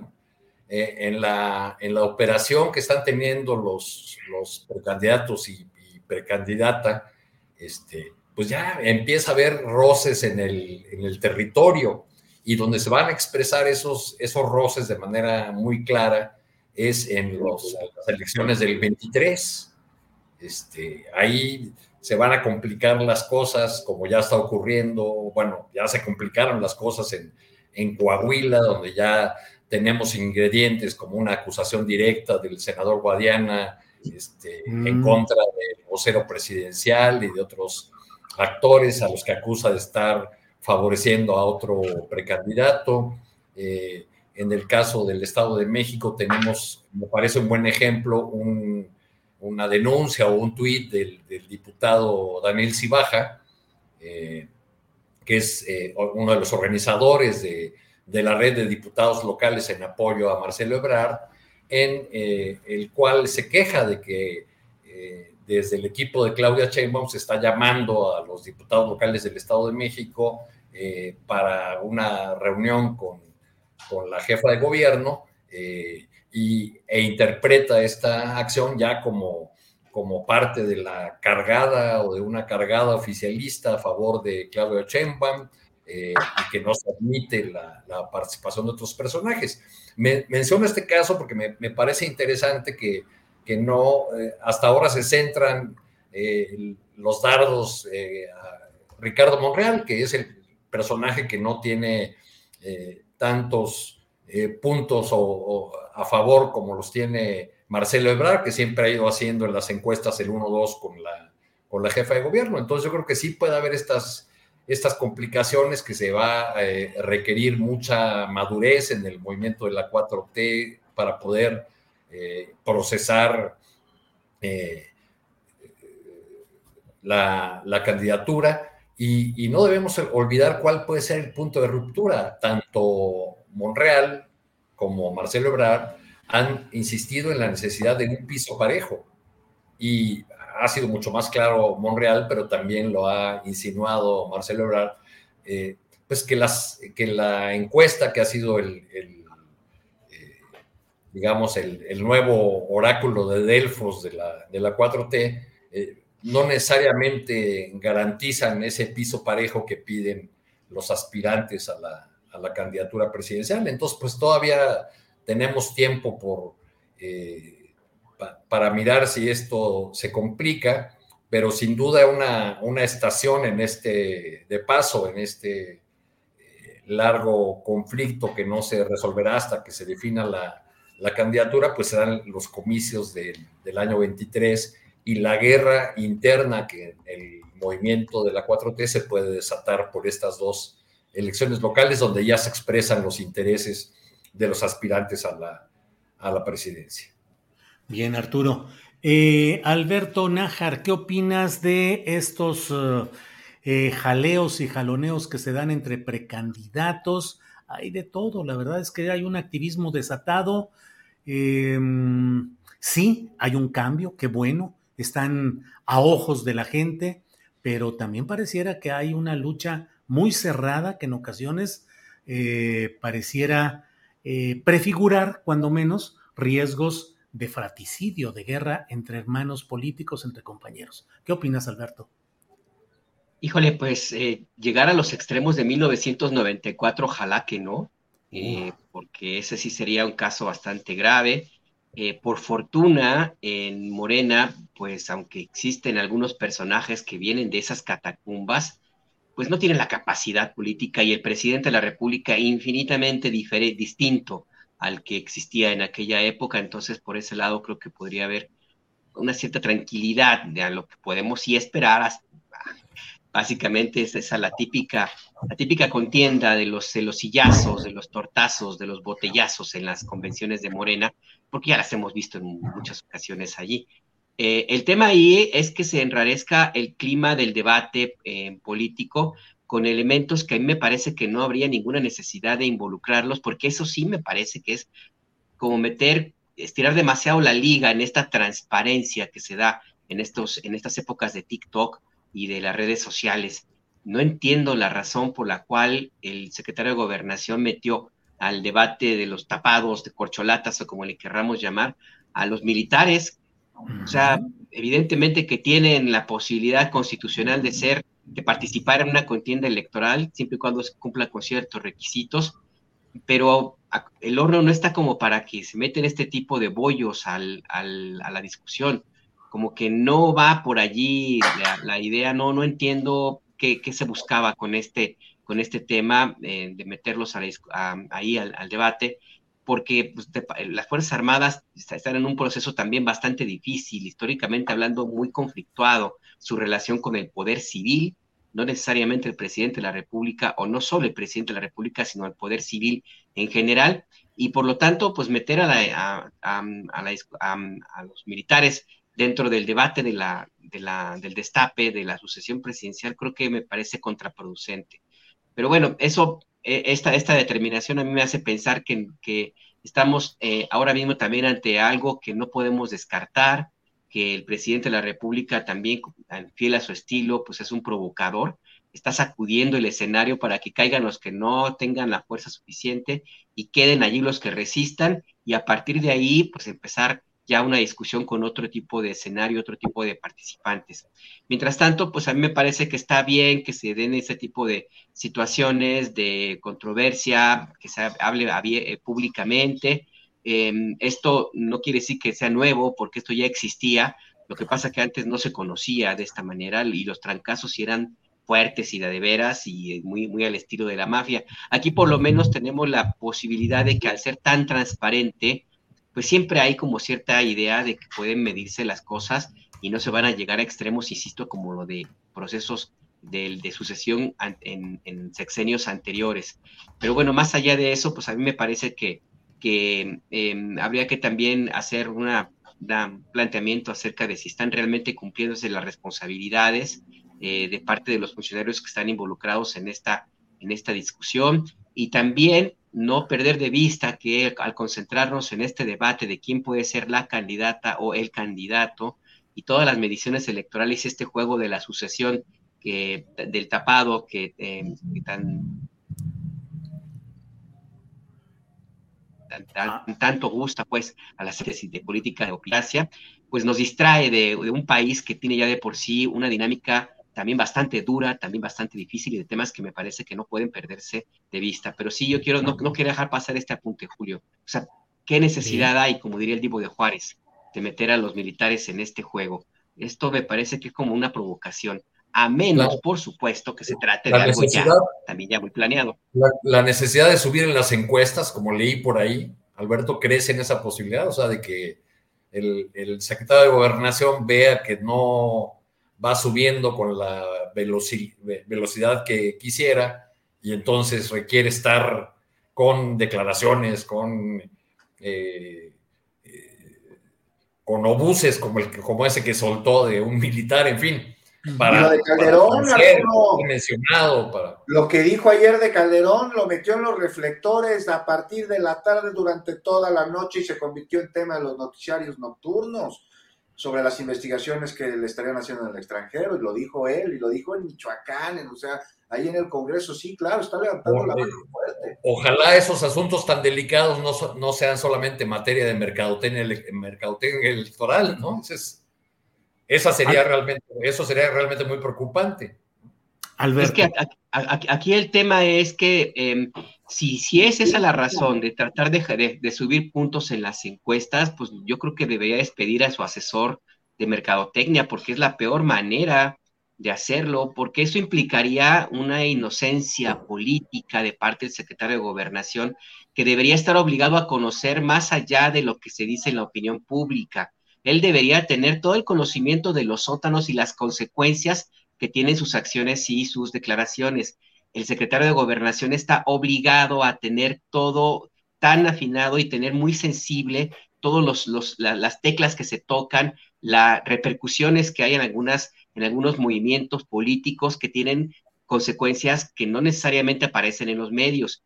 y, y un secretario de gobernación debe tener esa habilidad esa información. Él debe saber que si se toca en la letra A, va a haber repercusiones en la letra R y no necesariamente en la siguiente B.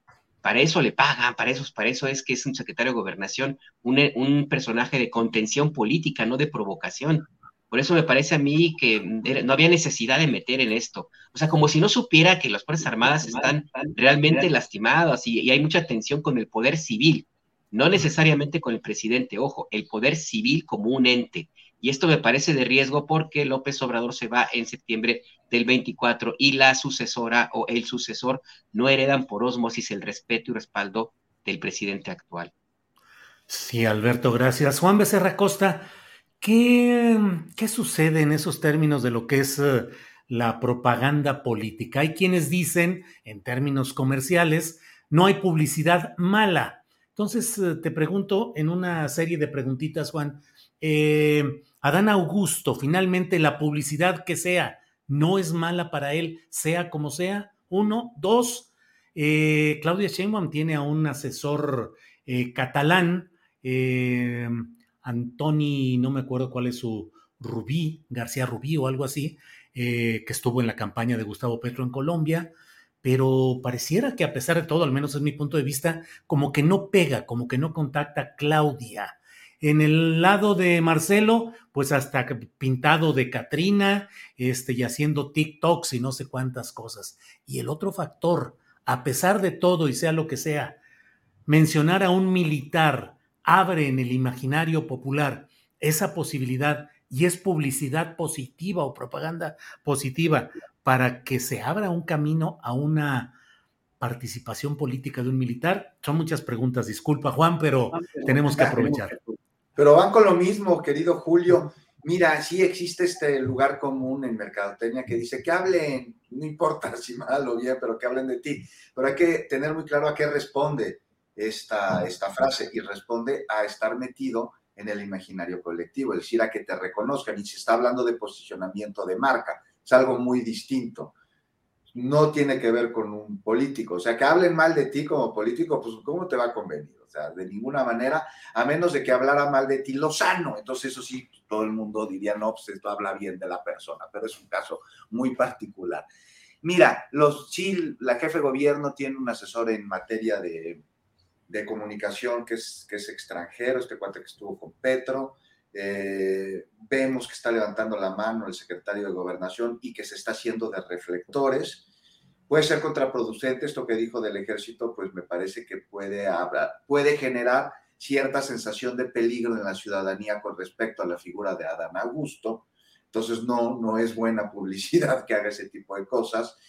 Y Marcelo que se pinta hasta la carita de Katrina y hace TikToks, todo. Mira, yo creo que eh, la publicidad no te funciona si te metes en un, en un papel que no es el tuyo. Como político, si el, el asesor en comunicación política lo lleva a crear frases, ideas o imágenes que no correspondan con la autenticidad del personaje en cuestión, del político, esta no va a funcionar. Entonces, te lo digo por, Marcelo, sí lo mete en TikTok y lo mete en redes y todo el mundo habla de eso, pero oye, Marcelo con la carita así como de Catrina que parecía como pandita, pues no, no, no, creo que le, favorezca.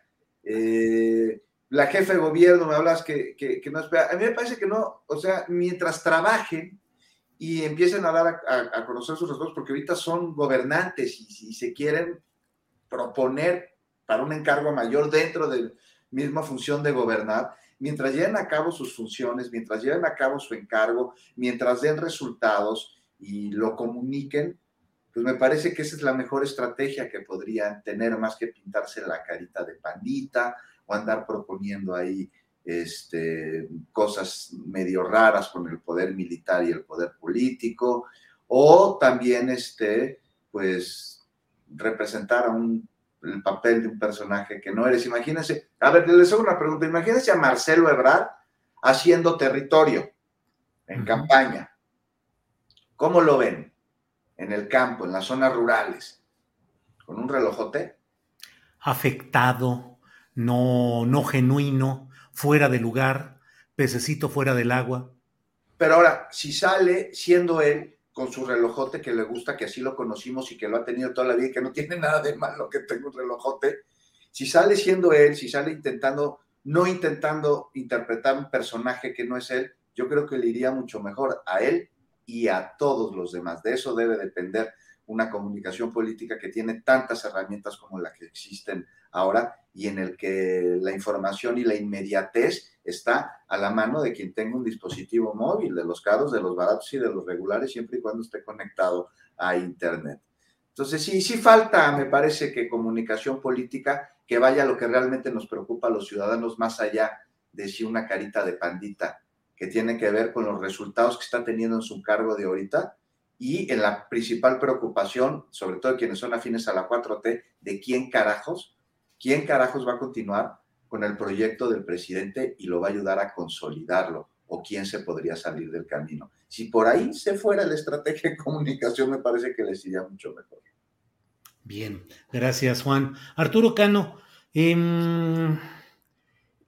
en, un, en, alguna otra ocasión, en algún otro momento de este programa, a ver si nos comentas un poco de cómo ves el Estado de México con la profesora Delfina, pero ya con la candidatura priista eh, proveniente del propio Alfredo del Vaso, de su equipo, como es Alejandra del Moral. ¿Qué puede haber ahí? Tú que siempre tienes antenas muy, muy bien, híjole, lo de antenas, bueno, eh, muy bien relacionadas ahorita con esos asuntos. Pero Arturo, antes de entrar a ello, eh, ¿Cómo ves este tema de la propuesta de reforma electoral que ya se está analizando en la Cámara de Diputados y en particular, qué tanto crees que vaya a impactar a la figura del INE, IFE, tal como lo hemos conocido? Arturo Cano.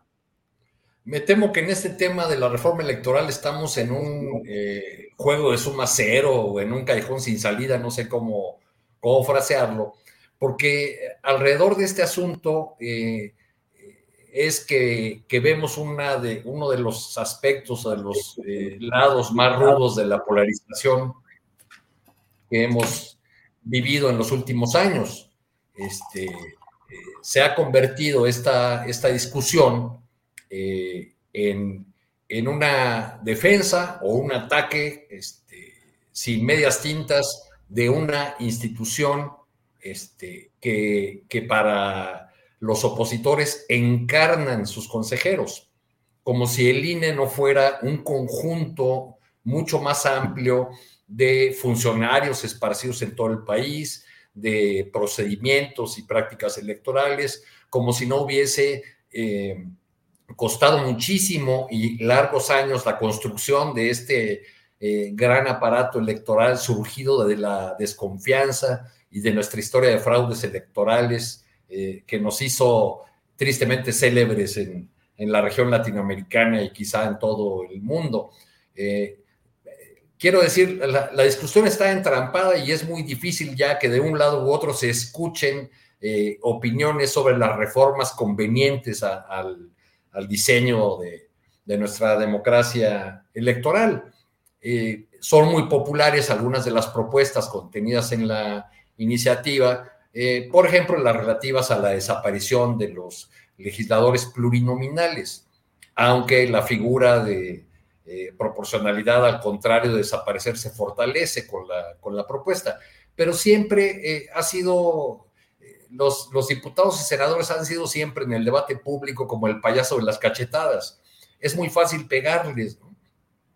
recuerdo que en las épocas de, del PRIAN era hasta como una campañita que muchas veces lanzaban desde la Secretaría de Hacienda, como viene nuestro juego, anual de péguele a, los diputados senadores, ¿no? Son flojos, este, nada más están ahí sentadotes eh, y, y, publicaban una y otra vez las, las fotografías de diputados o diputadas echados un coyotito de, en esas largas sesiones y, publicaban sus ingresos, los, eh, tanto los relativos a sus dietas como eh, los ingresos extras que reciben por presidir comisiones o, o, por tener oficinas, etcétera, etcétera.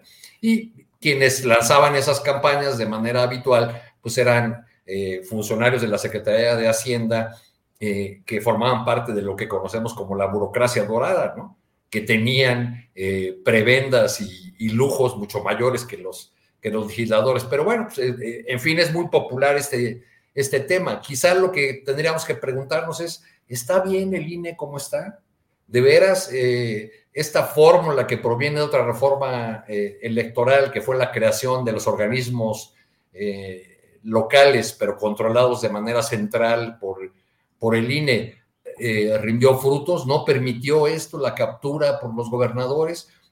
La reforma o la propuesta de reforma realmente eh, apunta a que la política tenga una relación distinta con el, con el dinero o vamos a seguir teniendo el mismo problema, porque se habla en esta propuesta de una reducción de, eh, los gastos de los, para los partidos políticos, de ya no darles eh, dinero, recursos para su gasto ordinario, sino solamente en tiempos de campaña electoral. Y esa propuesta también resulta muy popular aunque debemos recordar que el asunto del financiamiento público se definió en las pasadas reformas electorales como una manera de evitar la entrada de dinero privado e ilícito o ilícito a, las campañas electorales, cosa que no se, que evidentemente no se ha conseguido. En las campañas electorales siguen fluyendo enormes cantidades de dinero que no están en la fiscalización o, al alcance de la fiscalización de los órganos electorales. Pero bueno, en lugar de estar, de estar en esa discusión, estamos en la discusión de si Lorenzo Córdoba es la encarnación misma de la, de la democracia. ¿no? Es, es como, no sé, es algo que quizá nos este, tendría que explicar esta experta en almas que es Laida Sansores. ¿no? Claro, claro, ya. Ya hiciste una invocación de ligas mayores, así es que con esa nos quedamos. Alberto Nájar, ¿qué opinas de esta discusión sobre la reforma electoral? ¿A dónde se podrá llegar? ¿Qué pasará con el INE? ¿Cambiarán realmente las cosas y las reglas del juego y rejuego electorales que hemos conocido hasta ahora? ¿Qué opinas, Alberto? Mira, eh, bueno, antes que nada, yo eh, se me, ahorita que decía Arturo de la, invoca, la, invocadora de almas, qué bueno que dijo Laida Sansores y no a la paca. Que eso sí, hubiera sido más complicado. claro. Nos habríamos de sacar a Pablo Chapa Besanilla de donde esté, mano, va a estar complicado. No, no, no, no, ¿para, para qué invocamos eso? A mí me parece que eh, la discusión parte de una premisa que me, es muy popular, muy populista, muy aceptada, plausible, etcétera, pero me parece que no es totalmente la más acertada porque el tratar de concentrar el, una reforma electoral en el, en el financiamiento de los partidos políticos y en el costo que implica un sistema electoral como el que tenemos, nos lleva a correr el riesgo de que se instaure un modelo eh, de árbitro electoral que pueda resultar a la medida del partido en el gobierno, eh, con todas las características de la pobreza franciscana que tanto se pregona desde la 4T, y se pierda de vista el origen, de dónde venimos. Venimos de un sistema electoral donde el gobierno era juez y parte, y donde el fraude electoral era ya una constante, algo cotidiano, y en donde también, justo para transformar y para tener un sistema electoral, arrancárselo a los poderes eh, del gobierno, pues el control de las elecciones costó muchas vidas. Y me parece que eso también debe estar en la discusión, porque lo que se necesita es tener un árbitro electoral confiable, realmente eh, imparcial, que tenga em, los recursos necesarios para poder ejercer bien su, su trabajo y discutir también otros elementos que están allí y que forman parte inclusive de la burocracia y del costo eh, económico del Instituto Nacional Electoral. Es cierto que una buena parte del dinero que se le entrega al INE es para los partidos políticos, es cierto, ahí tiene que ajustarse mucho las reglas, pero también es cierto que el INE se ha convertido prácticamente en el órgano identificador de los mexicanos, porque no existe otra forma más eh, em, digamos, adecuada o más popular o más asequible para tener una, una forma de comprobar que eres mexicano y mayor de edad. Y eso me parece también importante que tiene que, tiene que revisarse en, esta, en este contexto. Pero ahí lo que yo veo, más allá de, la cuestión económica, insisto, que no debe ser el eje de la discusión, es el preguntarse, a ver, como bien decía Arturo, ¿funciona el INE como está actualmente? ¿Es realmente la mejor manera de, elegir a los consejeros a partir de las cuotas políticas de, los mismos partidos que están en el Congreso? Eso no genera un incentivo perverso, como ya lo hemos visto en otros, eh, en otros momentos de las elecciones recientes, incluida lo que vivimos ahora con el INE. Yo creo que habría que cambiar, empezar a preguntarnos justamente eso si lo que hay que cambiar es al INE o las reglas con las que se conforma un instituto electoral como el que tenemos ahora. Y yo no estoy muy seguro que el asambleísmo sea la mejor respuesta. Honestamente, sí hay que consultar a la gente, a todos, todo lo que es necesario, pero vivimos en México, tenemos al presidente de este perfil, que, como es López Obrador, tenemos a un partido de esas, el gobierno de esas características, entonces ahí la tentación de, ganar las asambleas y de hacer todo lo que sea necesario para que se repita lo mismo, es decir, que se elijan consejeros a modo, solo que ahora con el, em, con el método de una elección popular, me parece que es como muy, muy de, mucho, de mucho riesgo. Entonces a mí me parece que tendríamos que discutir otro tipo de elementos antes de llegar a, pensarse en, en, echar, quitar al INE. Igual de lo que se trata es también nada más de cambiarle el nombre, pero entonces es una discusión también muy, muy, no sé hasta, hasta dónde pueda, pueda llegar. Yo creo que tenemos que discutir cosas más profundas, más, más, importantes, porque el riesgo, y no hay que olvidar en qué país estamos, el riesgo de que la delincuencia organizada y los grupos políticos y, e empresariales participen todavía más en los procesos electorales e influyan, ahí está. Entonces creo, creo que sí hay que partir de, de otra otra, otro inicio, Julio, otras discusiones, no necesariamente el de los dineros. Bien, Alberto. Eh, Juan Becerra Costa, ¿qué esperar de esta reforma política, de esta reforma electoral? ¿Qué esperar de ella y qué esperar de un nuevo INE que eventualmente, con el nombre que sea, que eventualmente surgiera de estos procesos? ¿Qué esperar de la reforma y del INE, Juan Becerra Costa? No, pues el gran problema del INE no es el INE, sino son los que tienen secuestrado al INE, son algunos de sus consejeros. Y mira, no hay duda en que el Instituto Nacional Electoral está bajo ataque. Somos muchos quienes podemos ver esta lamentable y muy preocupante situación que pone en riesgo, sin duda, la vida democrática de nuestro país ante un embate con el que de manera coordinada se atenta en contra del órgano que está encargado de velar y de procurar la democracia y de garantizarla en México. Y ante esto, pues no son pocos los que tienen claro que hay que defender al INE, y ahí está. Con el INE no, defendamos al INE. Y vemos como un asunto urgente el de tener intereses oscuros que eh, vulneran al instituto y con ello también a la voluntad popular y a la libertad de los ciudadanos de decidir en los asuntos que son de interés nacional. Pero cómo defender al INE de sus atacantes, pues no veo otra mejor manera que a través de una reforma político-electoral.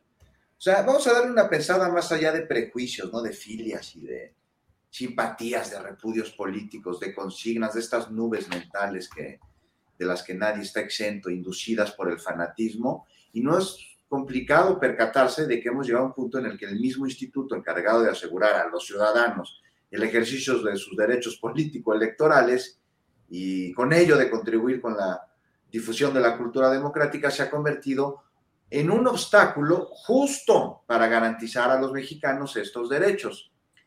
Y el ataque a los principios, a las facultades, a la misión del instituto, pues, no es secreto de nadie, se ha visto una y otra vez desde el interior del órgano, este, desde sus opulentos, por no decir exóticos consejeros, que desde que inició el sexenio han dejado claro, entre mucho más, que no están de acuerdo con una austeridad que elimine los gastos superfluos e innecesarios para dirigir recursos a donde más se necesiten, ¿no? no.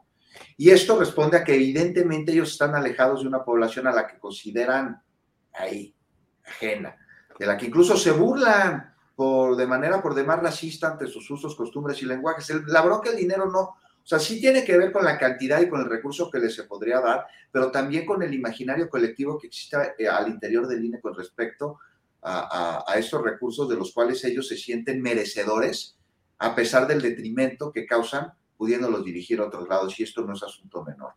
Y lo podemos ver claramente ejemplificado en aquella ocasión en el que Lorenzo Córdoba, y Edmundo Jacobo este, Molina, tras entrevistarse este, con este, Córdoba, con el representante de un pueblo indígena, pues ahí en una llamada le dijo a, Edmundo Jacobo ¿no? que iba a escribir unas crónicas marcianas desde el INE, y, este, y empezaron a burlarse de la manera en la que hablaba este líder indígena, y le dijo, yo, gran jefe de Chichimeca, vengo a Guanajuato a decirte, ti, diputados para nosotros.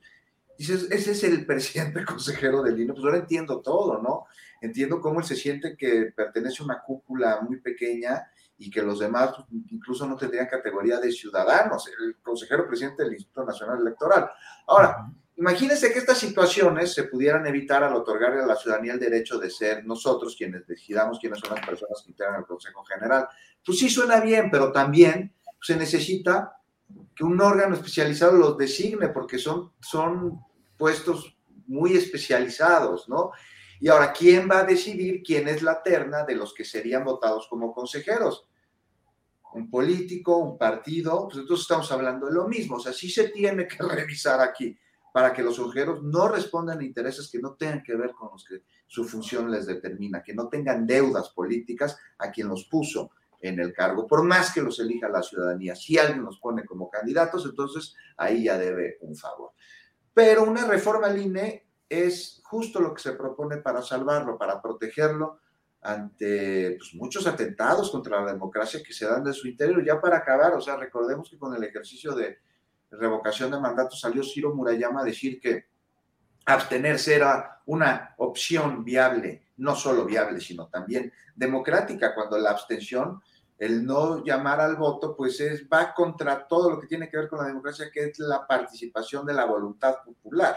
Entonces, pues sí, sí se necesita. Y ya, si quiere, Julio, hablamos en otra ocasión, porque hay muchos temas, están las prerrogativas a los partidos políticos que salen carísimos, disminuir la cantidad de diputados, son demasiados, o sea, la cantidad que hay responde a sus resultados. Ellos responden a lo que tendría que ser, que es representante popular o los intereses de sus bancadas. ¿Qué onda? ¿Van a ser todos pluris o van a ser de representación? Porque no queda muy claro. Ayer hablé con Eduardo Juchín de eso y una posible segunda vuelta. No sé, son muchos temas. Habría que tocarlos y ver, si los podemos ir tocando uno por uno ahí conforme se vaya presentando esta discusión. Pero bueno, pues me parece muy sana y, y ojalá y prospere cosa que se ve complicada. Bien, Juan. Eh, Arturo Cano, estamos ya, son las 2 de la tarde con 50 minutos, llegamos a la muy gustada sección del postrecito. Unos tres minutos tenemos cada cual antes de despedir esta mesa de periodismo. Arturo, ¿de qué nos deseas hablar, por favor? Híjole, hay tantos temas. ¿De qué, ¿De qué hablamos? Felicitamos al senador Félix Salgado porque ahora sí podrá cumplir con el mañanero obligado gracias a, al, cambio de horario. ¿O qué, qué hacemos? pues ahí sí son temas. Eh, ¿recuerdan, ustedes aquel, aquel debate, ¿no? Donde Salgado Macedonio este, defendió con ese argumento este, la eliminación del, horario de verano. No, yo me quería referir, Julio, a, una bonita fotografía que nos regalaron los presidenciales del PRI eh, recientemente con un fondo muy patriótico, el del Movimiento a la Revolución, en uno de esos restaurantes, terrazas que están ahí con esa espléndida vista de la Plaza de la República. Y, mirando a, los cuatro personajes, yo pensaba, bueno, ¿cuál de ellos tiene realmente posibilidades de, ser un candidato del, PRI? ¿Cuál tiene los respaldos eh, empresariales, políticos, eh, la estructura?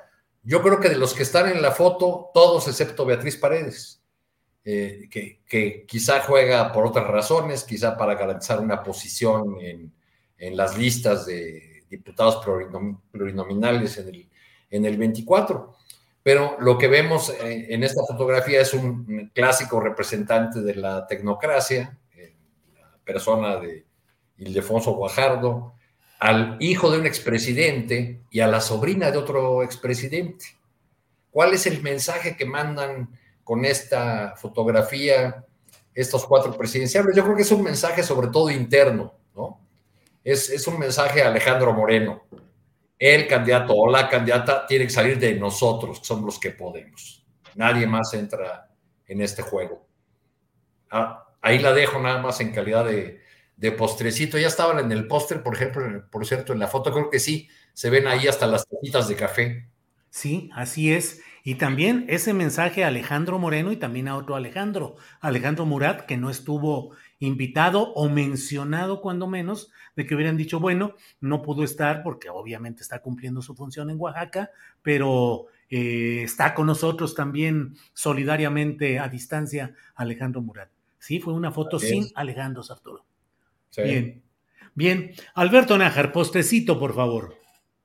Yo creo que otro mensaje para esa foto que acabamos de ver es esa clásica de esa bolita es para robar aguas.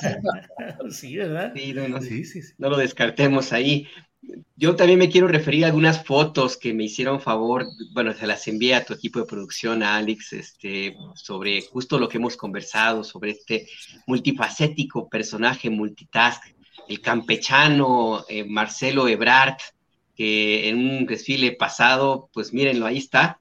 No sé, yo invitaría a la audiencia pues que digan qué piensan de aquí de Marcelo Ebrard con esta carita que bien decía eh, Juan, que más bien parece pues el, velocito panda, el Towi Panda ahí ya grandote.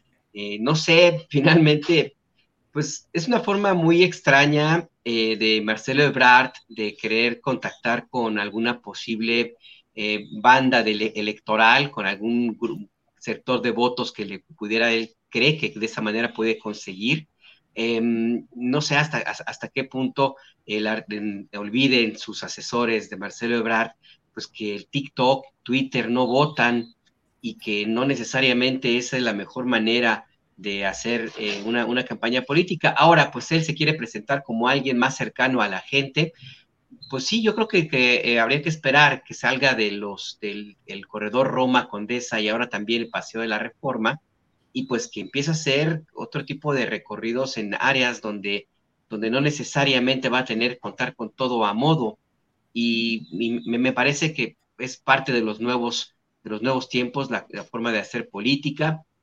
Yo, se, se ve muy divertido, a veces un poquito forzado, pero, pero no deja de ser divertido. Vamos a ver más de esto en la, del lado de, Marcelo Ebrard y ya no alcancé a, meter otra foto, no la encontré, de esta Claudia Sheinbaum también, que estaba en un brincolín ahí en Iztapalapa, eh, muy, muy animada, que brinco y brinco. Entonces, bueno, son los tiempos de, la, fue, en el Zócalo, fue en el Zócalo de la Ciudad de México, nada más que con, con la participación de personas de Iztapalapa, ¿no? Ah, bueno. Y el Estado de México porque, Porque ese tema de ese tema de la zumba le ha dado un gran eh, resultado a la, alcaldesa de Iztapalapa, a Clara Brugada, ¿no? Entre otras cosas. desde su primera gestión como al, frente de la todavía delegación de Iztapalapa, ha promovido mucho esas clases masivas de zumba y bla, bla, y parece que pues es muy pegador en los sectores eh, populares de ese tema. Sí, fíjate, Alberto, de las eh, fotos y videos que nos hiciste favor de compartir, eh, me llama la atención que a pesar de que es una figura conocida por su exposición mediática constante en escenarios internacionales y todo lo que queramos, no hay ni una sola foto, me estuve fijando, en la que hubiera una especie de torbellino popular a su alrededor. Es decir, nadie se desbordó por estar encima de él, por saludarlo, mucha gente lo veía y simplemente, pues qué bueno que andas por aquí, pero la verdad se ve una soledad respecto a los eh, torbellinos populares que genera, ya no digamos López Obrador, que ahí son huracanes populares, pero eh, Claudia Sheinbaum tiene gente que está apasionadamente a su favor, eh, Fernández Noroña tiene su gente también que lo aplaude, que lo sigue, que lo corea, y mira aquí Marcelo siempre Mm, instalado ahí, pero sin conectar, sin nada que... Y claro, ahí las personas de negro que han de ser sus eh, cuidadores, en fin. Sus ayudantes, Julio, hay más ¿Mm? ayudantes que simpatizantes. A Marcelo siempre le ha gustado estar acompañado de ayudantes. Ahora les llaman escoltas. Sí. Antes les decían ayudantes, guardaespaldas, personal de seguridad. Siempre, siempre le ha, se ha sentido, me parece que cómodo, rodeado de, de, de ellos. Alguna razón tendrá el secretario de Relaciones Exteriores. Pues ya se nos acabó el tiempo. Postrecito. Vámonos con eso, con el postrecito. ¿Sabes qué? Sí, sí me quedé pensando en el Marcelo, la, carita, el payaso. No es payaso, es Catrina, ¿verdad? Bueno, Catrín. La calavera garbancera, este, que era justo una burla a la banda Fifi, a los Pipiris Nice, como se les decía. Fifi es eufemismo, viene del francés, porque a principios del siglo pasado, este Fifi cree que eran francés y como está de moda los franceses entre los ricos, de ahí viene. O sea, es que quién sabe, porque si no pregunten lo que pasó en Nuevo León, ¿no? TikTok no vota, decías Alberto, TikTok coincido contigo, mi Twitter, pero de lo que pasó en Monterrey con Samuel, que pues la banda se fue directo a las eh, urnas para poner ahí, más que su voto, su like. Pusieron su like, su retweet, este, y, bueno, pues habremos, habremos de preguntarles cómo les está yendo, cómo les ha ido durante el último año y este, de que juegan las redes sociales de alguna manera, juegan. Lo que pasa es que también si no te ves muy espontáneo, pues esto de las redes sociales se va a convertir más en un meme que en una herramienta que te pueda ayudar. En fin, pues les mando un abrazo a todos. Ya son las 3 de la tarde, Julio. Ya es hora de ir por la papa, ¿eh? Así es, vayamos ya por la papa. Eh, estamos puntuales, empezamos puntuales y terminamos puntuales. Arturo, gracias y buenas tardes. Muchas gracias, que pasen un buena, una buena celebración de, muertos en estos días. y, que, y, que, les vaya muy bien con sus ofrendas a todos los que nos siguen. Muy bien, Arturo, gracias. A los compañeros, hasta luego. Alberto Nájar, gracias y buenas tardes. Buenas tardes, Julio, Arturo, Juan, a todos los que nos acompañaron y a Marcelo Ebrard. Seguramente el próximo video va a ser con Yuri, ahí esa canción del Towi Panda, le dijeron, bla, bla, bla, bla, bla, bla, bla. Órale, Alberto. Juan Becerra Costa, gracias y buenas tardes. Buenas tardes. Ya estoy viendo a Marcelo disfrazado de revolucionario para el 20 de noviembre. Sí, sí, sí, ahí con cananas y bigotes, sí, sí. no, no, no hagas eso, que nos vayamos con la imagen de Marcelo vestido de Santa Claus, ya, por favor. O de niño Dios. Así es. Muy bien. Pues muchas gracias, Arturo, Alberto, Juan. Nos vemos pronto. Gracias y buenas tardes. Hasta luego.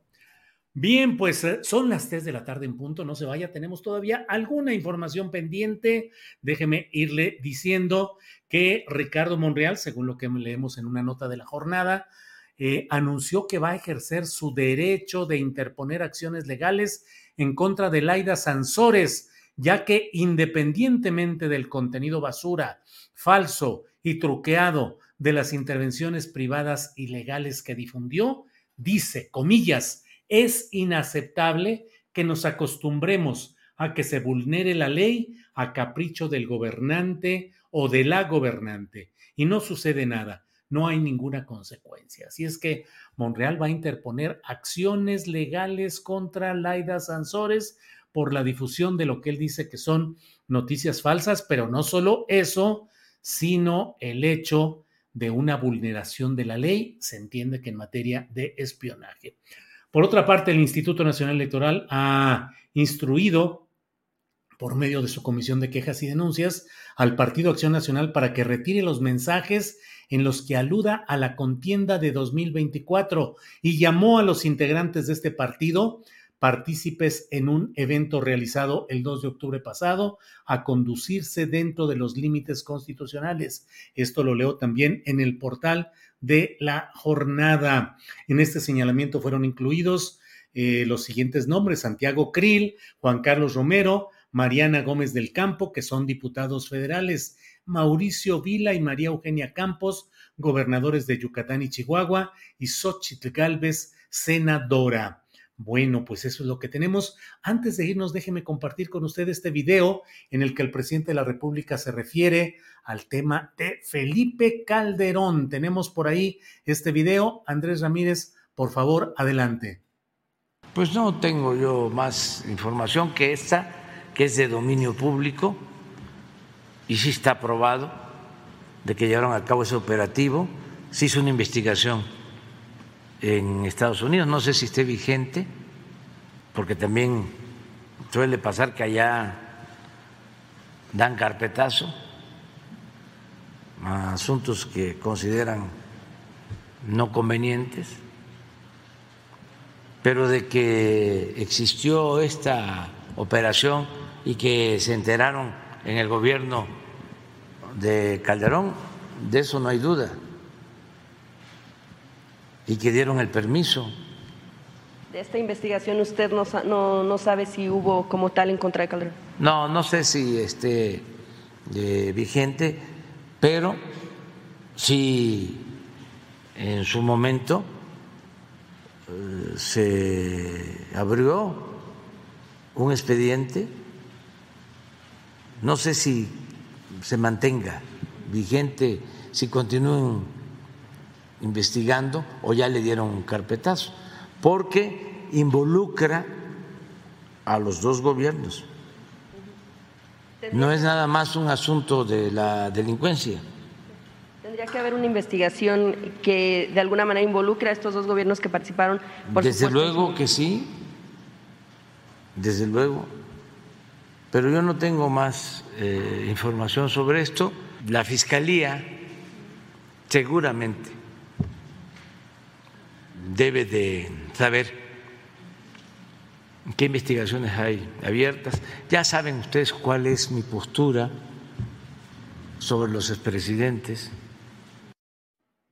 Bueno, cerramos este programa con este tuit en el cual vemos lo que ha puesto Felipe Calderón. Dijo respecto a lo señalado por Adán Augusto López Hernández, dijo, ahora sí el secretario anda muy perdido. No hay ninguna investigación internacional, ninguna sobre tráfico de armas en mi contra. Adán Augusto no atinaría siquiera a decir qué agencia la encabeza. Es un esfuerzo burdo y desesperado para desviar la atención de dos temas y luego pone ahí un hilo en el cual habla del intento por desaparecer al INE México eh, y algunas otras referencias de Felipe Calderón, las filtraciones de Guacamaya Leaks.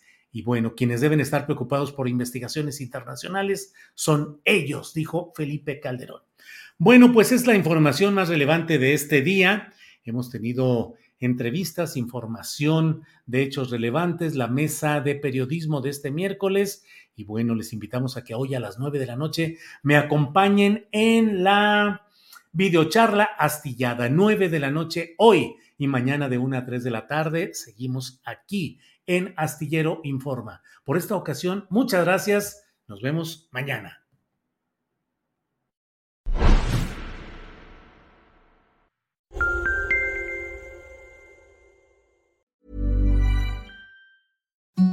Imagine the softest sheets you've ever felt. Now imagine them getting even softer over time. That's what you'll feel with Bowl and Branch's organic cotton sheets. In a recent customer survey, 96% replied that Bowl and Branch sheets get softer with every wash. Start getting your best night's sleep in these sheets that get softer and softer for years to come. Try their sheets with a 30-night guarantee. Plus, get 15% off your first order at bowlandbranch.com. Code BUTTERY. Exclusions apply. See site for details. When you make decisions for your company, you look for the no-brainers. And if you have a lot of mailing to do, stamps.com is the ultimate no-brainer. It streamlines your processes to make your business more efficient, which makes you less busy. Mail checks, invoices, legal documents, and everything you need to keep your business running with stamps.com. Seamlessly connect with every major marketplace and shopping cart. Schedule package pickups and see your cheapest and fastest shipping options from different carriers. With rates up to 89% off USPS and UPS rates. And with the Stamps.com mobile app, you can take care of mailing and shipping wherever you are. Make the same no-brainer decision as over 1 million other businesses with Stamps.com. Sign up with Code PROGRAM for a four-week trial, plus free postage and a free digital scale. No long-term commitments or contracts. That's Stamps.com. Code Program. Para que te enteres del próximo noticiero, suscríbete y dale follow en Apple, Spotify, Amazon Music, Google o donde sea que escuches podcast. Te invitamos a visitar nuestra página julioastillero.com.